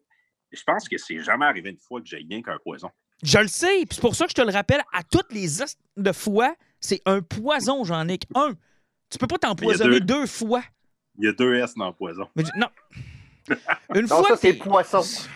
Une fois que tu es empoisonné, Jean-Nic, tu peux pas te réempoisonner. Mais ben oui, le poison va, aller plus vite dans ton système ou ben, il va être une cure, puis il va euh, attaquer l'autre poison. Vas-y donc. C'est dit que le dire, on coupe, OK? ouais, ben, et pour me venger, je vais en rajouter un troisième. Non, c'est pas vrai. Hey, wow, wow, Ah ouais, vas-y avec tes deux. Ben, on a commencé l'épisode avec lui, fait qu'on va terminer l'épisode avec lui aussi. Je le savais. Premier poison, Eddie After Death. Euh, c'est un projet très personnel pour Jeff Lemmy et Scott Snyder. Ah. non, non, non, non, non, ça va peut-être t'attirer, Martin, parce que, étrangement, habituellement, ce que le Mire fait dans son temps libre quand il n'est pas en train d'écrire un milliard d'affaires. Lui, sa gang de singes attachés à des, euh, à des, machines à écrire. Oui, mais, mais parce que souvent, il écrit, puis on dessine pour lui. Euh, genre, tu sais, dans le New 52 chez DC, il écrivait presque la moitié des nouvelles séries. Tu sais, souvent, il était avec un autre dessinateur qui travaille avec. Il y a des projets plus personnels où c'est lui qui écrit, puis c'est lui qui dessine. Et là, on tombe dans une des rares places où c'est pas lui qui écrit, mais il dessine. Et qui est avec un ami de longue date, Scott Snyder. Ces trois numéros, ça a été publié chez Image il y a beaucoup de personnes qui s'estime sur le concept de roman graphique, ben, c'est probablement le truc le plus facile à dire, ça, c'est du roman graphique, parce que Scott Snyder, là-dedans, il s'est dit, je veux écrire un roman, puis je veux quelqu'un qui l'illustre. Parce qu'il y, y, a trois numéros à ça, et faut le voir pour le croire. Il y a littéralement des pages où il n'y a rien qu'une couleur en background, puis il y a à peu près 8000 mots. C'est littéralement un roman. Et c'est entrecoupé parfois de parcelles de bande dessinée. Les aquarelles de Jeff Lemire sont magnifiques. Son dessin est très cool aussi. Scott Snyder, j'ai l'impression qu'il devrait s'assire avec Grant Morrison parce que les deux sont comme un yin et un yang. Morrison, il est pas bon pour écrire deux personnages qui se parlent, mais il est bon pour avoir des idées de grandeur. Scott Snyder, il est incapable de scénariser un grand quelque chose, mais c'est un putain d'écrivain quand il fait des affaires tout simples. C'est une bande dessinée où on veut nous parler d'une cure pour l'immortalité. On suit un personnage qui est rendu immortel dans une société où on est plusieurs années dans le futur, tous les gens sont immortels. Le seul problème, c'est que la mémoire, ça vient comme empoisonner le cerveau. Fait que les gens oublient. Après, genre 60 ans, tu te fais comme effacer ce que tu as appris pour recommencer, pour que ton corps reste jeune. Puis là, on suit un personnage qui, lui, écrit son journal pour être capable de se rappeler qu'il va oublier pour pouvoir sauver l'humanité. Si vous êtes perdu après les quatre phrases que je viens de vous dire pour expliquer, ben, bienvenue dans ce qui est AD After Death. C'est le grand problème. C'est une grande idée de Scott Snyder. C'est super bon quand il nous rappelle des petits moments de chacun de ses personnages, quand il raconte des anecdotes. Ça se lit comme un roman. C'est vraiment intéressant, mais encore une fois, c'est Scott Snyder qui a voulu raconter une histoire trop grosse pour lui. Ben. c'est drôle parce que c'était le problème dans son Batman, puis là, dans un trois numéros, ça a l'air toujours son problème. C'est toujours son problème. Puis tu sais, je veux dire, il vient de terminer son Justice League, puis il vient de terminer le, Dead Metal. complet qui va être un reboot. C'est ça, avec 300 numéros. De, Puis je suis allé voir de ce qu'il voulait raconter dans, dans son univers pauvre Scott Snyder. Il faut y donner des idées simples, il faut y donner des trucs pas compliqués à raconter. C'est là qu'il excelle. Oui, mais j'en ai c'est le genre de gars que si tu lui dis écris-moi une histoire sur un gars qui s'en va chercher une livre de beurre pour quitter sa femme, ça va finir dans une ultra dimension avec euh, 3-4 calculs mathématiques, puis 28 personnages, puis 350 numéros. Ah ben, juste mais le ton beurre avec du bad métal. qui cherche son argent, tu vas être passionné par ça. C'est. Moi, je comprends même pas que ce gars-là a une carrière. Ben, moi, je le comprends, mais bon, c'est parce qu'il était bien entouré. Ben là, visiblement, il y avait des bons amis aux bons endroits. Là. Ouais. Jeff Lamy. Parce que honnêtement, c'est pas lisible son affaire. Dead Metal, là, je suis tellement écœuré de voir des articles là-dessus, puis de voir dans les commentaires que le monde aime pas ça. C'est pas bon. Ben, Carlis, la série, il faut utiliser les one-shots dans le bon ordre pour comprendre les, numéros. C'est cave en, en, en, tabarnak. Ah, mais même quand tu comprends, c'est pas bon. Ouais. Au moins, euh, son Batman, euh, Dead Metal, il y avait. Je ne me rappelle même plus quoi ça s'appelle, ces séries-là. Euh, c'était Metal tout court. C'était Metal tout court. Et ça, le début de sa run de Justice League était quelque tel. À un moment donné, ça s'est stabilisé. Tu comprenais où -ce que ça allait aller. Perpetua, à un moment donné, ça a trop explosé. mais en tout cas, ce, gars-là, effectivement, qui va trop loin, il se perd. même quand on avait lu The Wake, que Shane Murphy avait dessiné, lui, un moment donné, tu te perds dans le concept d'une bande dessinée qui était supposée d'être bien simple. Mais il réussit à rendre, ça, à rendre ça compliqué à un moment donné. Non, non, il est Mais dans le moment où c'est simple, c'est vraiment bon. oui, euh, je sais pas le C'est la même affaire que, que Eddie After Death. Ça a les mêmes maudits problèmes à toutes les fois que ça essaye de raconter quelque chose de gros, puis ça se promène dans le temps, c'est compliqué, tu te perds, c'est plate, mais quand tu tombes dans les relations avec les personnages, euh, quand ils te racontent des souvenirs, des trucs très personnels, c'est super le fun. Puis son, son, Batman, avant son Death Metal, je veux dire, quand il a fait Court of All, puis il est arrivé sur son Batman, c'était super oh, cool peu, là, peu, Quand c'était confiné. T'as peu. Il a fait Court of All, City of All, il a fait Year Zero 1, 2, puis après ça, il a crissé Gordon dans un armure. le lapin. OK? On, est là, là. Après ça, il a fait un homme fleur qui tuait du monde. tu sais, puis après ça, il a osé dire qu'il n'a pas eu le temps de finir sa run. Puis il nous a fini ça avec Superman qui revient bébé accueilli par un Batman qui a la tête du Joker, qui est un clone de Bruce Wayne. C'est. Euh, sa- son hospitalité de marde qu'il avait eu, tu sais, la- la- la- son, son- son- son projet Black Label là, avec. euh, Ben, c'est, c'est lui que je viens de te raconter, là, avec ce bébé Superman qui arrive d'un autre univers, là. C'est. c'est- Ah, j'avais totalement oublié ce bout-là, c'était tellement plate cette série-là. Ah, c'est- Tu sais, je veux dire, c'est ça. C'est, c'est, c'est- Tu sais, fait que oui, pour les quatre premiers TP, jusqu'à Dead in the Family, là, mettons. Mais après ça, ça run de Batman, c'est une catastrophe. là. Il n'y a Ben, pas vraiment un deuxième poison après ça. Là. Ben, j'espère. Ben, j'espère, en fait. J'espère qu'il y a un deuxième poison. Tu sais, sauve-nous, Ah. Ouais. Mon deuxième poison, il est plus le fun un peu. Je vous ramène avec Durf, Back Durf. Si vous vous rappelez de ce nom-là, c'est l'écrivain de mon ami Damer. Ah je vous avais oui! parlé, voilà une couple C'était tellement bon, ça. Ben, je suis en train de lire son follow-up qui Hein? s'appelle Trash. Il y a un follow-up? Mais, mais- ouais, mais non, ça, on va complètement ailleurs, dans le fond. Il, il nous parle, lui, Durf, de quand il a terminé, dans le fond, ses études, il a été éboueur pendant deux ans. Et il s'est inspiré de ces événements-là pour nous raconter un peu l'histoire de, des déchets à travers le monde, mais à sa manière à lui, son expérience, c'est quoi la journée d'un éboueur? Hmm. Si vous aimez le style de dessin qu'il y avait dans Mon ami Damer, ben là, on suit une gang d'éboueurs dans le, dans, dans le journée et c'est entrecoupé de statistiques, puis de référents et d'historiques sur les ordures à travers le monde. Mais c'est-tu le même format que My Friend Dammer? C'était un petit format. Exactement la même chose. Ouais. une espèce de, de gros livre de poche, si on veut, là, avec son dessin super cartoonesque américain euh, très typé. Puis on suit le même personnage comme quand il était ado, sauf que là, il est un peu plus vieux, puis il est devenu éboueur.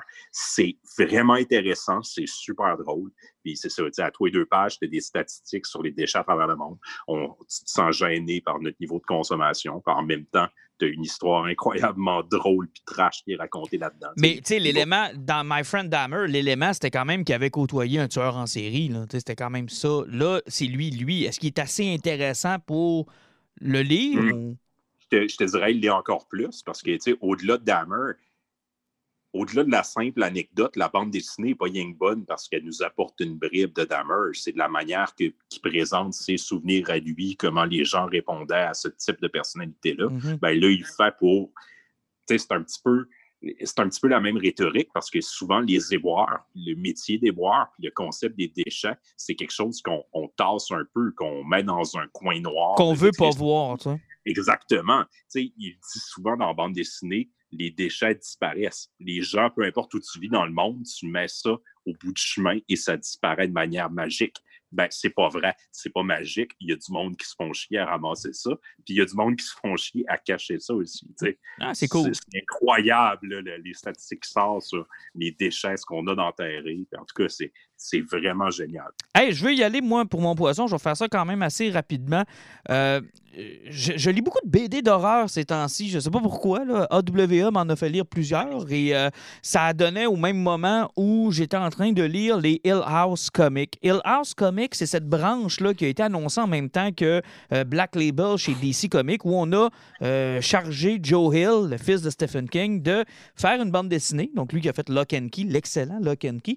Et on lui a demandé, garde, invite de tes chums, puis euh, pars-nous des séries d'horreur. On va se faire une branche horreur.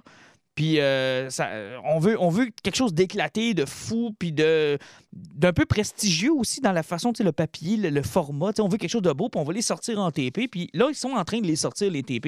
Et je dois vous dire, là, les TP sont magnifiques. Ils sont tous faits sur le même modèle à peu près, avec une jaquette.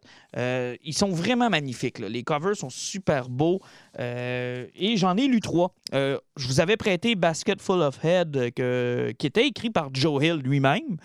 Moi, j'avais adoré ça et ça m'avait convaincu d'essayer le reste. Ma conjointe, charmante conjointe, m'a offert euh, The Dollhouse Family, euh, qui est vraiment intéressant aussi, écrit par euh, M.R. Carey.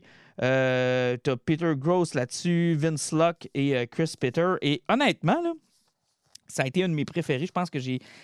L'histoire, en gros, c'est qu'on suit euh, l'histoire d'une maison de poupées qui, dans une famille, est donnée toujours à la petite fille. Et à l'intérieur de cette maison de poupées-là, il y a des personnages. Et elle est aspirée à l'intérieur pour aller jouer avec les personnages à l'intérieur de la maison de poupée. Et à un moment donné, les personnages lui demandent de venir vivre dans la maison de poupée. Mais pour ça, il ben, faut qu'elle fasse quelque chose de particulier. Elle décide de ne pas le faire et la maison disparaît. En contrepartie de ça, on suit l'histoire du premier résident de cette petite maison-là et sur comment il a mis la main sur cette maison-là. Et ce qu'on se rend compte, en fur et à mesure que la BD, parce que la, petite fille vieillit, on la suit, elle a à son tour une petite fille, et cette petite fille-là découvre la maison de poupée.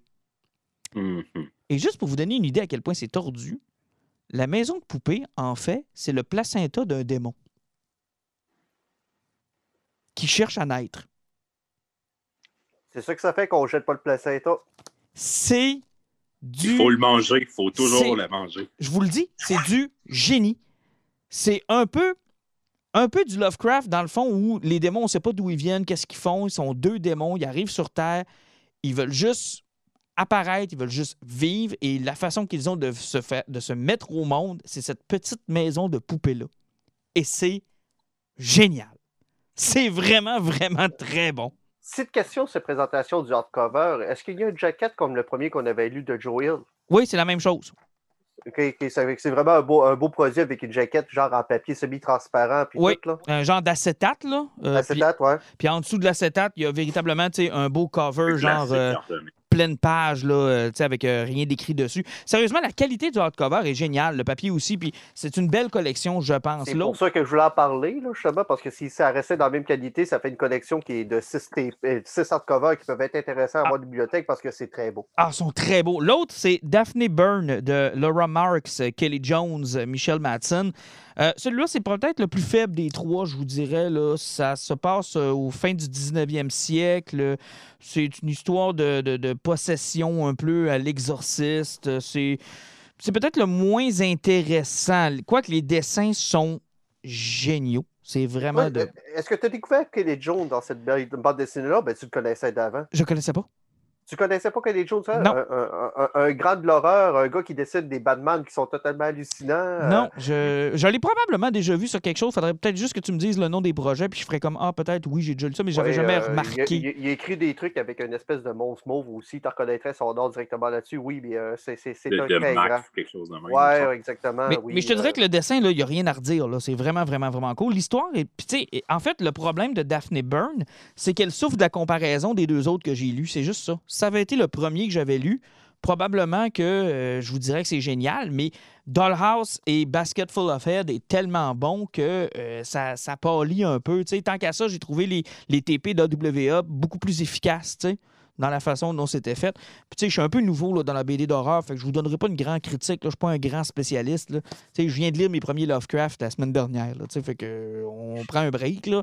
Mais moi, pour le, débutant en BD d'horreur que je suis, je pense que euh, Joe Hill fait une belle job de me présenter des auteurs et des histoires qui sont différentes, qui sont intéressantes, qui pourraient être adaptées dans des superbes films. En passant, ça ferait de super films. Là. Euh, ça serait génial. Euh, puis c'est peut-être le bout, moi, je trouve que série de Netflix a raté avec Lock and Key, c'est-à-dire que ça n'a jamais flirté avec l'horreur que Joel est capable d'amener. Ils n'ont jamais voulu aller là. Et pourtant, c'est son plus grand talent. C'est là qu'on devrait aller, mais ils ne l'ont pas fait. Fait que euh, il en reste trois, je pense, euh, des TP qu'il faut que je me procure, que je vais euh, assurément acheter. Ils sont en spécial ces temps-ci, en passant. 23 ah, Ça va à peine? Ça, oui, vraiment vraiment, vraiment, vraiment la peine. Il y a un beau spécial sur euh, les TP de Joe Hill et Hill House Comics. J'ai essayé de me renseigner avant qu'on commence l'émission, à savoir où est-ce qu'on en était rendu avec cette branche-là de DC Comics. C'est triste parce que la dernière entrevue que j'ai lue avec euh, Joe Hill, il dit qu'il y a encore de ses chums euh, qui aimeraient voir publier dans sa branche, qu'éventuellement on va remettre peut-être une deuxième batch, mais j'imagine que c'est comme dans n'importe quoi, ça dépend du succès et de l'argent que tu vas aller chercher avec ça. Puis ça n'a pas l'air de vouloir redécoller. Là. Et TNT aurait arrêté de le faire leur cave. Si, ils ont HBO Max, ils cherchent des séries à mettre là-dessus qui adaptent ces maudites bandes dessinées-là. Ben, c'est aussi simple que ça, en fait. Puis Dieu sait qu'on sait pertinemment que l'horreur, c'est probablement la chose la moins chère à produire. Oui. Ouais, c'est peut-être ce qu'ils vont faire éventuellement. on n'a pas encore parlé, mais ils ont annoncé, en contre-coup de Disney qui a annoncé ses milliards de séries sur Star Wars puis euh, sur euh, les Marvel. Euh, AT&T a annoncé qu'HBO Max allait avoir six films de DC par année à partir de l'année prochaine. Ce qu'ils veulent, c'est avoir quatre grosses productions cinéma, deux projets plus risqués qui vont aller sur, euh, sur HBO Max directement. Donc, Fait on verra s'ils peuvent aller piger, là. moment, Ouais, effectivement, parce que rien que la BD qu'on avait lu de Joe Hill, la base, sérieusement, ça coûte 30$ faire ça. Là. Ah non, puis c'était bon, Ouais, puis c'était efficace. là. C'était vraiment Ouais. efficace. Donc, euh, moi, je vous le conseille fortement. Si vous aimez la BD d'horreur, euh, c'est vraiment bien. Puis, tu sais, peut-être juste en terminant, vu que tu t'es permis un deuxième poison, euh, je veux juste faire plaisir à Alan. J'ai j'ai lu Gutanabe, euh, La couleur venue du ciel, du- tombée du ciel. Tomber du ciel, ouais. Euh, j'ai vraiment adoré. J'ai vraiment, vraiment adoré. Et maintenant, juste pour faire fâcher Alan, euh, j'ai pas été capable de finir le film. Avec Nicolas Cage. C'est- Ah, c'est tellement drôle. Là. Non, Hey, sérieusement, je- t'as- t'as t'as marqué la fin, la fin qu'il tire sa femme dans la tête. Ah, en tout cas, non, j'ai pas été capable. J'ai- j'ai- non, ça Ah, m'a complètement donne-lui une ennuyé. deuxième chance. euh, Le bas de toi le cul, finir le sérieux, ça vaut la peine. Ça m'a complètement Ouais. ennuyé. là. Déjanté, la finale. Ouais, mais il faut aimer le, le genre de film, tu sais, série B euh, qui tire sur CD, là, mais euh, J'ai non, pas euh, été capable. Euh, ici, il faut, il faut réussir à accrocher sur le côté cheap. Peut-être que, bon, mais peut-être aussi que mon erreur, c'est que comme je venais de finir le, mang- le manga de Tanabe, je pensais à avoir une transposition presque fidèle. là. Non, Ouais. c'était c'était impossible. puis, ben, c'est- euh, c'est- c'est peut-être là mon erreur, puis j'ai été déçu, parce que j'ai fait comme Urk, premièrement, ça se passe aujourd'hui. Deux, c'est pas les personnages qu'on m'avait présentés. Trois, je, je trouvais ça complètement inintéressant. ouais, Mais en c'est- même temps, t'es com- comme le nouveau dans la, la, la nouvelle clique de Lovecraft et mal adapté à l'écran. Je suis le Ils nouveau. sont moi. des millions à chialer. Il y a 800 adaptations. Il n'y en a pas une qui fait l'affaire des fans. Non, mais euh, celle de Gutanabe est tellement efficace que je vois pas comment tu peux te rendre plus loin La que ça. seule, la seule qui est acceptée puis ça, qui, qui est vraiment appréciée, Ouais. ça n'est pas vraiment une, c'est l'entre de la folie. Ah, que c'est bon, ça. Quoi, c'est Lovecraft, ça? Ouais. Mais voyons donc, Ben, c'est pas, fait, c'est pas Stephen non. King? C'est non, c'est pas Lovecraft, mais Mais c'est inspiré. Carpenter a dit que c'est inspiré, mais c'est pas Ouais. Avec Sam, on parle du film avec Sam Neill, là. Ouais. Ouais. Ex- de John Carpenter. Ah, Quand il rentre dans le portail, en fait, tu vois des monstres de Lovecraft qui sont là-dedans. C'est tellement bon. Lovecraft. Le fameux classique quand il cogne, hein? Ça, c'est la réalité. J'adore ce film-là. Hey, tu me l'apprends parce que je, je suis un grand, grand fan de ce film-là. Ouais. J'adore ça. C'est- pour ça que le monde sont contents de l'associer à Lovecraft parce que c'est un des bons films. Ah, c'est du génie là, quand il est dans l'asile avec les croix partout de peinturées d'en face. là. Le gars, il- tu sais, le gars, il- on va se le dire, là, il, il passe une sale journée. Là. Ah, moi, j'aime beaucoup le gars qui a le 12 dans la bouche puis il dit il faut que je me tire une balle dans la tête quand c'est écrit dans le livre. Et Sam Neill, il fait comme ça n'a pas de sens que tu Non, dis, on tu fait ne pas comprends pas. C'est écrit dans le livre. Hey, c'est tellement bon ce film-là. Hey, tu me donnes le goût de le réécouter. Je pense que je vais me le retaper. Bref, euh, voilà pour ce qui est de mes deux poisons. Puis euh, Gutanabe, euh, écoute, je continue, Alan. je- euh, sauf que mon cerveau est vraiment en cave, hein, parce qu'à chaque fois que je, je le commence, il faut que je me, faut que j'aille relire comment on lit un manga. Ouais, c'est- Toutes les fois. c'est une question d'habitude. Je te montrerai pas mes bibliothèques. Oups, on t'a perdu. Tu, tu m'entends Oui, là, je t'entends. Oui, vas-y. Ouais, je te montrerai pas mes bibliothèques de manga, ça va me traiter de mongol, là, parce que j'en ai des centaines et des centaines, donc ça devient naturel à un moment donné. Ouais, j'espère, parce que moi, toutes les fois, je me, je me prends pour un cave. là. Ouais. Et on Ah, termine avec fait. Et on termine avec toi, Alan. Moi, euh, je vais y aller dans encore de la nostalgie. On a parlé de Cobra tantôt, puis moi, j'aime retomber dans la vieille BD des années 90. Euh, c'est une époque que j'adore. C'est une époque où ce que la BD, le comique américain était explosé. C'était c'était l'époque des, des gros canons. Tu sais, du monde qui vendait du 5 millions de copies. Là. Il y en avait partout à la fin des années 90. Euh, C'était une, une époque où ce que le monde se pouvait se permettre n'importe quoi. Et la BD avait un style que de nos jours est souvent critiqué parce que c'était hyper sexuel, la BD des années 90. C'était souvent beaucoup de belles images avec des paroles qui faisaient peu ou pas de sens. Effectivement, puis là, je vous présente ça comme ça parce que, en quelque sorte, il y a eu des Kickstarter qui sont sortis dernièrement qui vont permettre de ressortir des intégrales de Darkness et aussi de Witchblade. Mhm. qui était publié à l'époque chez Top Call, sauf que c'est Image qui sont derrière les rééditions qui vont sortir là. Donc, euh, ça sort en- en- en- soit en hardcover quand tu achètes les premières versions, sinon ça existe après par softcover. Puis ça frôle le 20 numéros pour une trentaine de dollars dans ce que tu vas dans softcover. Ah, ça vaut à peine. c'est que oui, c'est des séries qui sont énormes, qui ont frôlé de 200 numéros. Ça fait que tu t'embarques dans quelque chose de gros, que tu t'embarques là-dedans. Mais moi, c'est des personnages qui m'ont toujours intéressé. Et l'univers de Top Car, à l'époque, ben, lancé par Mark Silvestri, Michael Turner, c'est quand même pas des no-names de l'industrie qui étaient là-dedans. Euh, c'est des noms que j'aime beaucoup. Puis c'est des styles que j'aime beaucoup. C'est, euh, là, on va sentir mon appréciation pour Rob Liefeld parce qu'il n'y a pas un dans le tas qui est capable de décider des pieds. Là, donc, euh, mais ils font toutes des grandes jambes et des gros seins.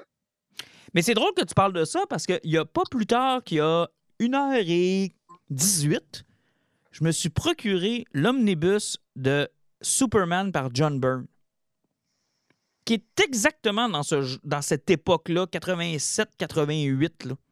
Quand on avait fini de rebooter le, le DC Universe avec euh, Crisis on Infinite Earth, puis qu'on avait fait pour une fois une vraie continuité qui était intéressante sur- dans un seul univers avec une seule planète. Puis honnêtement, c'est rassurant relire ça. J'aime ça. Ben- Il était pas cher en plus. Je pense qu'il m'a coûté une cinquantaine de pièces pour, euh, écoute, 600-700 pages. là. Ouais, ça va à peine, mais c'est ça. Puis là, je suis en train de lire Witchblade. Euh, sérieusement, c'est victime de l'époque. Euh, les dialogues sont longs, ça jase. Ça se prend au sérieux, c'est prétentieux un peu comme BD. Euh, les filles là-dedans, là, sérieusement, les séquences de, de SPDM que là-dedans, que je comprends pas pourquoi, là, tu rentres toujours dans des studios de mannequins, puis dès que tu parles rentres là-dedans, là, il y a toujours des filles avec des, des boules dans la bouche. toujours des gags. puis des... Euh, c'est- ça partout. Les, les, les mini-jupes sont ultra présents. Les jambes font 14 pieds de long. Les filles ont autour des gros décolletés. Il n'y a rien de sain là-dedans, mais lisez n'importe quelle bande dessinée de l'époque, c'est ce qui faisait. Ben, il y a beaucoup de seins là-dedans. Ah, Mais y a- mais c'est pas Il n'y a, sain. pas de- il y a pas de nudité, par exemple. Non. Jamais de nudité. On est toujours très, très proche. Mais il y avait du bon stock qui se faisait quand même dans et ces années-là. C'est ça qui arrive, c'est parce que c'est le fun à lire quand même, parce que, tu sais, c'était. C'était des histoires qui. euh, c'est pratiquement des auteurs qui étaient laissés libres à, C'est ça. à- à leur- Mais, mais tu sais, toi, tu parles du bout, là, quand les indépendants ont quitté, ça c'était intéressant. Mais même chez les cravatés de DC, Ben, c'est une époque qui est Top- intéressante. Top Car, c'était 100% pratiquement indépendant. Aussi. euh, Top Car, il allait chercher, c'était du monde qui se lançait justement dans, dans, dans quelque chose comme je disais qui était plus correct. C'était le paroxysme du sexisme. C'est ça. euh, ben, Top Car, c'était une gang de dessinateurs qui faisaient comme nous autres, on va vendre des bandes dessinées avec des personnages sexy. Parce que chez DC, cette époque-là, euh, moi, ce que j'aimais beaucoup, puis qu'on retrouve de moins en moins, puis que The New 52 avait essayé de ramener, c'était cette cohérence, ce trait sur le passé, puis sur, regarde, on y va à partir de là, puis embarquer avec nous autres, ça se lit tellement bien, les BD de cette époque-là, parce que justement, c'est straightforward. Effectivement, puis c'était comme l'é- Image à l'époque était comme ça aussi. Les séries étaient souvent interconnectées, mais tu n'étais pas obligé de lire toutes les séries pour comprendre ce qui se passait. Exact. Les personnages se croisaient une fois de temps en temps, mais c'était sans importance ou sans incidence. Il y a eu peut-être entre Darkness et Witchblade, il y a peut-être des moments où c'est plus important, mais euh, sinon, euh, ça se lisait très bien. Mais je suis bien content qu'Image relance ça parce que je, euh, je pense qu'on est rendu en 2020. euh, il y a une génération. Ça, c'est- 21. c'est- bon, on est en 2021, là. C'est important, Euh, c'est important, Alan. Là, je sais- bon, euh, de la façon que 2021 est parti, je ne suis pas convaincu. Ça a pris de six jours avant, avant qu'on réalise que ça ne changeait rien. Ouais, euh, tu sais, on s'enligne sur une guerre civile aux États-Unis. Président wow, viking! Ouais. Euh, euh, ouais, c'est là qu'on s'enligne. Mais c'est parce que on, a tendance à oublier, tu vois, qu'il y a le milieu des années 90, justement, que l'époque, j'en parlais que la BD était grosse, puis qu'il y avait des gros canons qui vendaient des millions de copies, et ça fait 30 ans de ça. Donc, il y a une génération de personnes qui ont lu de comics qui n'ont pas connu cette époque-là. Hey, c'est fou pareil, parce que moi, quand j'ai commencé les comics, je suis probablement celui qui a commencé ça le plus tard dans- avec- vous autres. Moi, j'ai commencé en 2003. Donc, c'était facile de rattraper ce qui s'était passé dans les années 90 parce que. Tu as commencé deux ans après moi. Ah, ok, je pensais que ben, tu étais plus vieux que moi. Mais, mais tu sais, je veux dire, en 2003, c'était facile de rattraper les années 90. Ça avait à peine 10 ans comme stock. Là. Exactement. Puis on se rendait Je même vois. dans les années 80. là. Je vais vous remettre quelque chose en perspective là-dessus. là. Je suis en train de lire du Suicide Squad d'origine. Mhm. Quand la série a été créée en 59. Donc, on est à la fin des années 50 puis début des années 60. L'art est magnifique. Mais je ne sais pas si vous le savez, là, Suicide Squad, à la base, il y avait Rick Flag, il y avait une pitoune scientifique avec lui et deux autres scientifiques qui, je ne suis même pas capable de donner le nom après 15 numéros tellement ils ne sont pas importants. L'enjeu numéro un, c'est que le personnage fille là-dedans est en amour avec Rick Flag, puis ils peuvent pas l'annoncer aux deux autres parce que les deux autres tripent dessus. Et sinon, c'est écrit pour des enfants de 7 ans, puis tout ce qu'ils font, c'est affronter des dinosaures des êtres humains géants. Ah, mais je pense qu'on en avait tellement mauvais. là. Mais je pense qu'on avait, on en avait parlé avec Alan. Tu sais, L'un des, des grands plaisirs, je pense, de, euh, de quand tu commences dans le. Hey, c'est le fun, long genre, c'est à nos auditeurs qui commencent dans le comique. là. Mais un des grands plaisirs quand tu commences dans le comique, là, c'est cette, euh, c'est cette redécouverte de ce qu'on appelle des classiques, mais qui sont pas lisables parce que ça a été. C'est complètement dépassé. Et le plus bel exemple de ça, je pense, c'est Dark Ouais. Phoenix. Ouais, Dark Phoenix, c'est plus lisible. Hey, c'est mais tellement pas bon. Jean-Luc m'avait prêté aussi euh, ces, ces mini omnibus de. euh, quoi- Comment ça s'appelle Qu'est-ce que la série euh, qui, qui passe présentement chez HBO Max euh, C'est Ouais. Morrison qui l'avait écrit. euh, Ah, les Doom Patrol. Doom Doom Patrol. Patrol. hey, sérieusement, cette série qu'il avait écrit à la fin des années 80, là, c'est tellement années 80. Là, ça- Mais tu sais, Dark Phoenix, là, je veux dire, quand t'es nouveau d'un comique, t'as vu le, le dessin animé, mettons, des années 90 ou t'as. C'est parce vu- que il- faut que tu apprennes à connaître le comics avant de tomber là-dedans. Parce Exact. que c'est tellement un style différent que tu peux pas commencer là parce que ton cerveau ne sera pas prêt. Ben non, parce que là, t'arrives là, puis tu te dis, mais, mais c'est tellement plate, c'est tellement plate, il se passe donc ben rien. C'était une époque, je me rappelle plus c'est qui qui en avait parlé dernièrement de ça, c'est que je pense que c'était un ami sérieux étonnant que j'en ai parlé, je pense que c'est même- Jake qui a dû parler de ça. C'est que euh, c'est une époque où ce que le monde n'avait pas compris que pendant que tu sautes dans les airs et tu donnes un coup de pied, tu as peut-être fait une conversation avec l'ennemi avec tu lui donnes ton coup de pied dans la face. Tu sais, peux pas faire un rapport philosophique, puis l'autre peut pas te répondre pendant que tu voles dans les airs pour lui donner un coup de pied dans la face. Ah, C'était. Écoute, c'est illisible. Tu Il y a beaucoup de classiques. Un autre bon exemple chez DC, A Death in the Family, là, qui est un grand classique parce que Jason Todd meurt. Là. Mais personne, ou presque personne, ne mentionne qu'une fois que ça c'est fini, il y a une hostie d'histoire plate de représentants de l'ONU puis du Joker qui a une immunité diplomatique puis de Superman qui va au congrès de la- des Nations Unies. C'est tellement plate! C'est que c'est mauvais, mais personne n'en parle de ça parce qu'on se rappelle tous de Jason Todd est mort. Mais, mais, mais c'est pas une bonne BD, là. C'est pas bon, là. C'est vraiment poche. Et il y a, il y a- il y a plein d'exemples comme ça que je me suis tapé parce que c'est des grands classiques. Puis, tu sais, qu'à quelque part, il faut que tu payes hommage à ces gens-là, pareil, parce qu'ils ont pavé le chemin, puis ils ont bien fait avec Ouais. ce qu'ils avaient. Puis, tu sais, ça a permis peut-être des histoires encore meilleures qui ont bâti sur ce qu'ils ont fait. Mais, tu sais, c'est pas toutes des Dark Knight. Returns. C'est ça, c'est pas toutes des Dark Knight Returns. Effectivement, mais tu sais, même si tu vas dans les grands classiques, rien prendre Alan Moore, qu'est-ce qu'il a écrit. Euh, combien de personnes ne sont pas capables de lire euh, V for Vendetta ou Watchmen? Exact. Tu Tu, com- tu comprends ce que je veux dire par Watchmen? Oui, Hein, je comprends tout à fait parce que Watchmen fait partie de ces, comme Dune, de ces livres que je réessèche année après année puis que je suis pas capable. là. Mais non, non, mais c'est vrai. Tu as des classiques qui, qui ont bien vieilli. Tu sais, je te mentionnais Dark Knight Returns. Je pense que ça va toujours être pertinent et ça va toujours être bien écrit, je pense. Ou ça va toujours rester. Tu sais, euh, j'ai relu Sin City au complet. Là, ça n'a pas vieilli d'un poil. là. Pas d'un poil. Non, effectivement, mais c'est ce qui est merveilleux avec la bande dessinée, c'est que tu commences à une époque, puis une fois que tu passes de là, tu peux juste aller en reculant. Oui, euh, vraiment euh, intéressant. Puis tu, tu découvres des styles qui étaient différents, puis tu vas découvrir de quoi qui.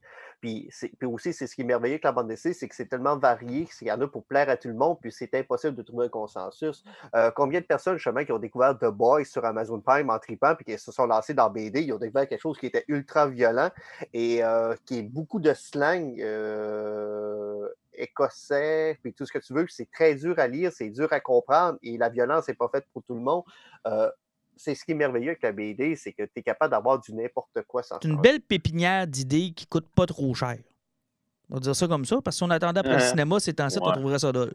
Mais Mais- bibliothèques te le répondent, ils font comme. ouais, OK, ouais, euh, ouais, c'est ça, non. coûte pas trop cher. Non, mais dans le sens à produire, tu sais, je veux dire, la majorité des histoires, tu sais, je veux dire, ça prend toujours la même chose, du papier puis une, sais, de l'encre. Hey, que je l'échappe, je passe un thème de char en BD par mois, Carlis. Je Il n'y sais, a pas de je viatique, ça sais, coûte pas cher. sais. D'ailleurs, on attend notre prochaine commande, là, ça- ça- Euh, Tu veux dire mon prochain thème de char? c'est terrible. Tu sais, hey, puis il y a beaucoup de stock là-dedans. Je pense qu'on va avoir eu le temps de se rendre à Future, À Future State. State. Fait Ouais. va pouvoir vous parler dans le prochain épisode de Future State, de Catwoman, de Batman Catwoman, la série de euh, Tom King. Euh, Il y a beaucoup, beaucoup de choses qui s'en viennent. Là. Moi, j'ai Oblivion On, Song qui on- on continue. va peut-être réussir à finir euh, maudit ba- Batman Metal Dark. De- de slash- là. Mais il y a juste Last Ronin de Teenage Mutant Ninja Turtles, je pense. Je sais pas qu'on a. Le deuxième encore- numéro est retardé beaucoup. Oui, là. hein. Ils ont eu des problèmes avec la série. Puis ils ont même relancé euh, un- une espèce de, directeur code du premier numéro. Mhm. Fait que oui, ça va être très, très retardé, j'ai l'impression. Ouais, C'est de valeur. Kevin Eastman, avec euh, ses un projet par 10 ans, il, il est Mm. débordé. Ouais, je sais, écoute, il arrête pas. Il faut qu'il démêle les personnages qu'il dessine. C'est Parce qu'attends, maintenant, après 28 pages, là. Ah, Ah, mais c'est peut-être c'est pas qui, content. lui, Ils ont déjà? pas le problème. Ils ont perdu le dessinateur de cette série-là, puis ils ont fait qu'ils recommencent le projet. En tout cas, Je sais je pas, mais, euh, écoute. Man, je, je pense que son scénariste, il a dit Pourquoi tu l'appelles Donatello au début du numéro 2 Ben, Parce que c'est lui. Non, tu l'as appelé Michelangelo à la fin de ça. Ouais, j'ai dessiné Donatello. C'est Donatello, je t'ai dessiné, t'avais pas compris. Mais euh, et là, je vais pouvoir vous ramener un autre de mes classiques parce que tu nous ramènes souvent Jeff Lemire. Laisse-moi te ramener Robocop de Frank Miller. Fait que j'espère juste que ça finira pas comme ça. Cette petite série-là, qui a jamais fini. Hey, euh, Frank Miller a des séries qui n'ont pas fini? Moi, j'aime beaucoup euh, son All-Star Batman. oui, la suite est écœurante. Tu sais, après qu'il ait, euh, numéros sur 10 ans. ouais, après qu'il ait fait manger un rat à un enfant de 10 ans, là. Tu parles du flow qui a tué Green Lantern. Ouais, mais he's the goddamn Batman. OK, messieurs, là-dessus, on finit ça. Les poisons les plus longs de l'histoire. hein, On a échappé solide. C'est bon. Hey, on s'en va dans deux semaines. De deux semaines, salut.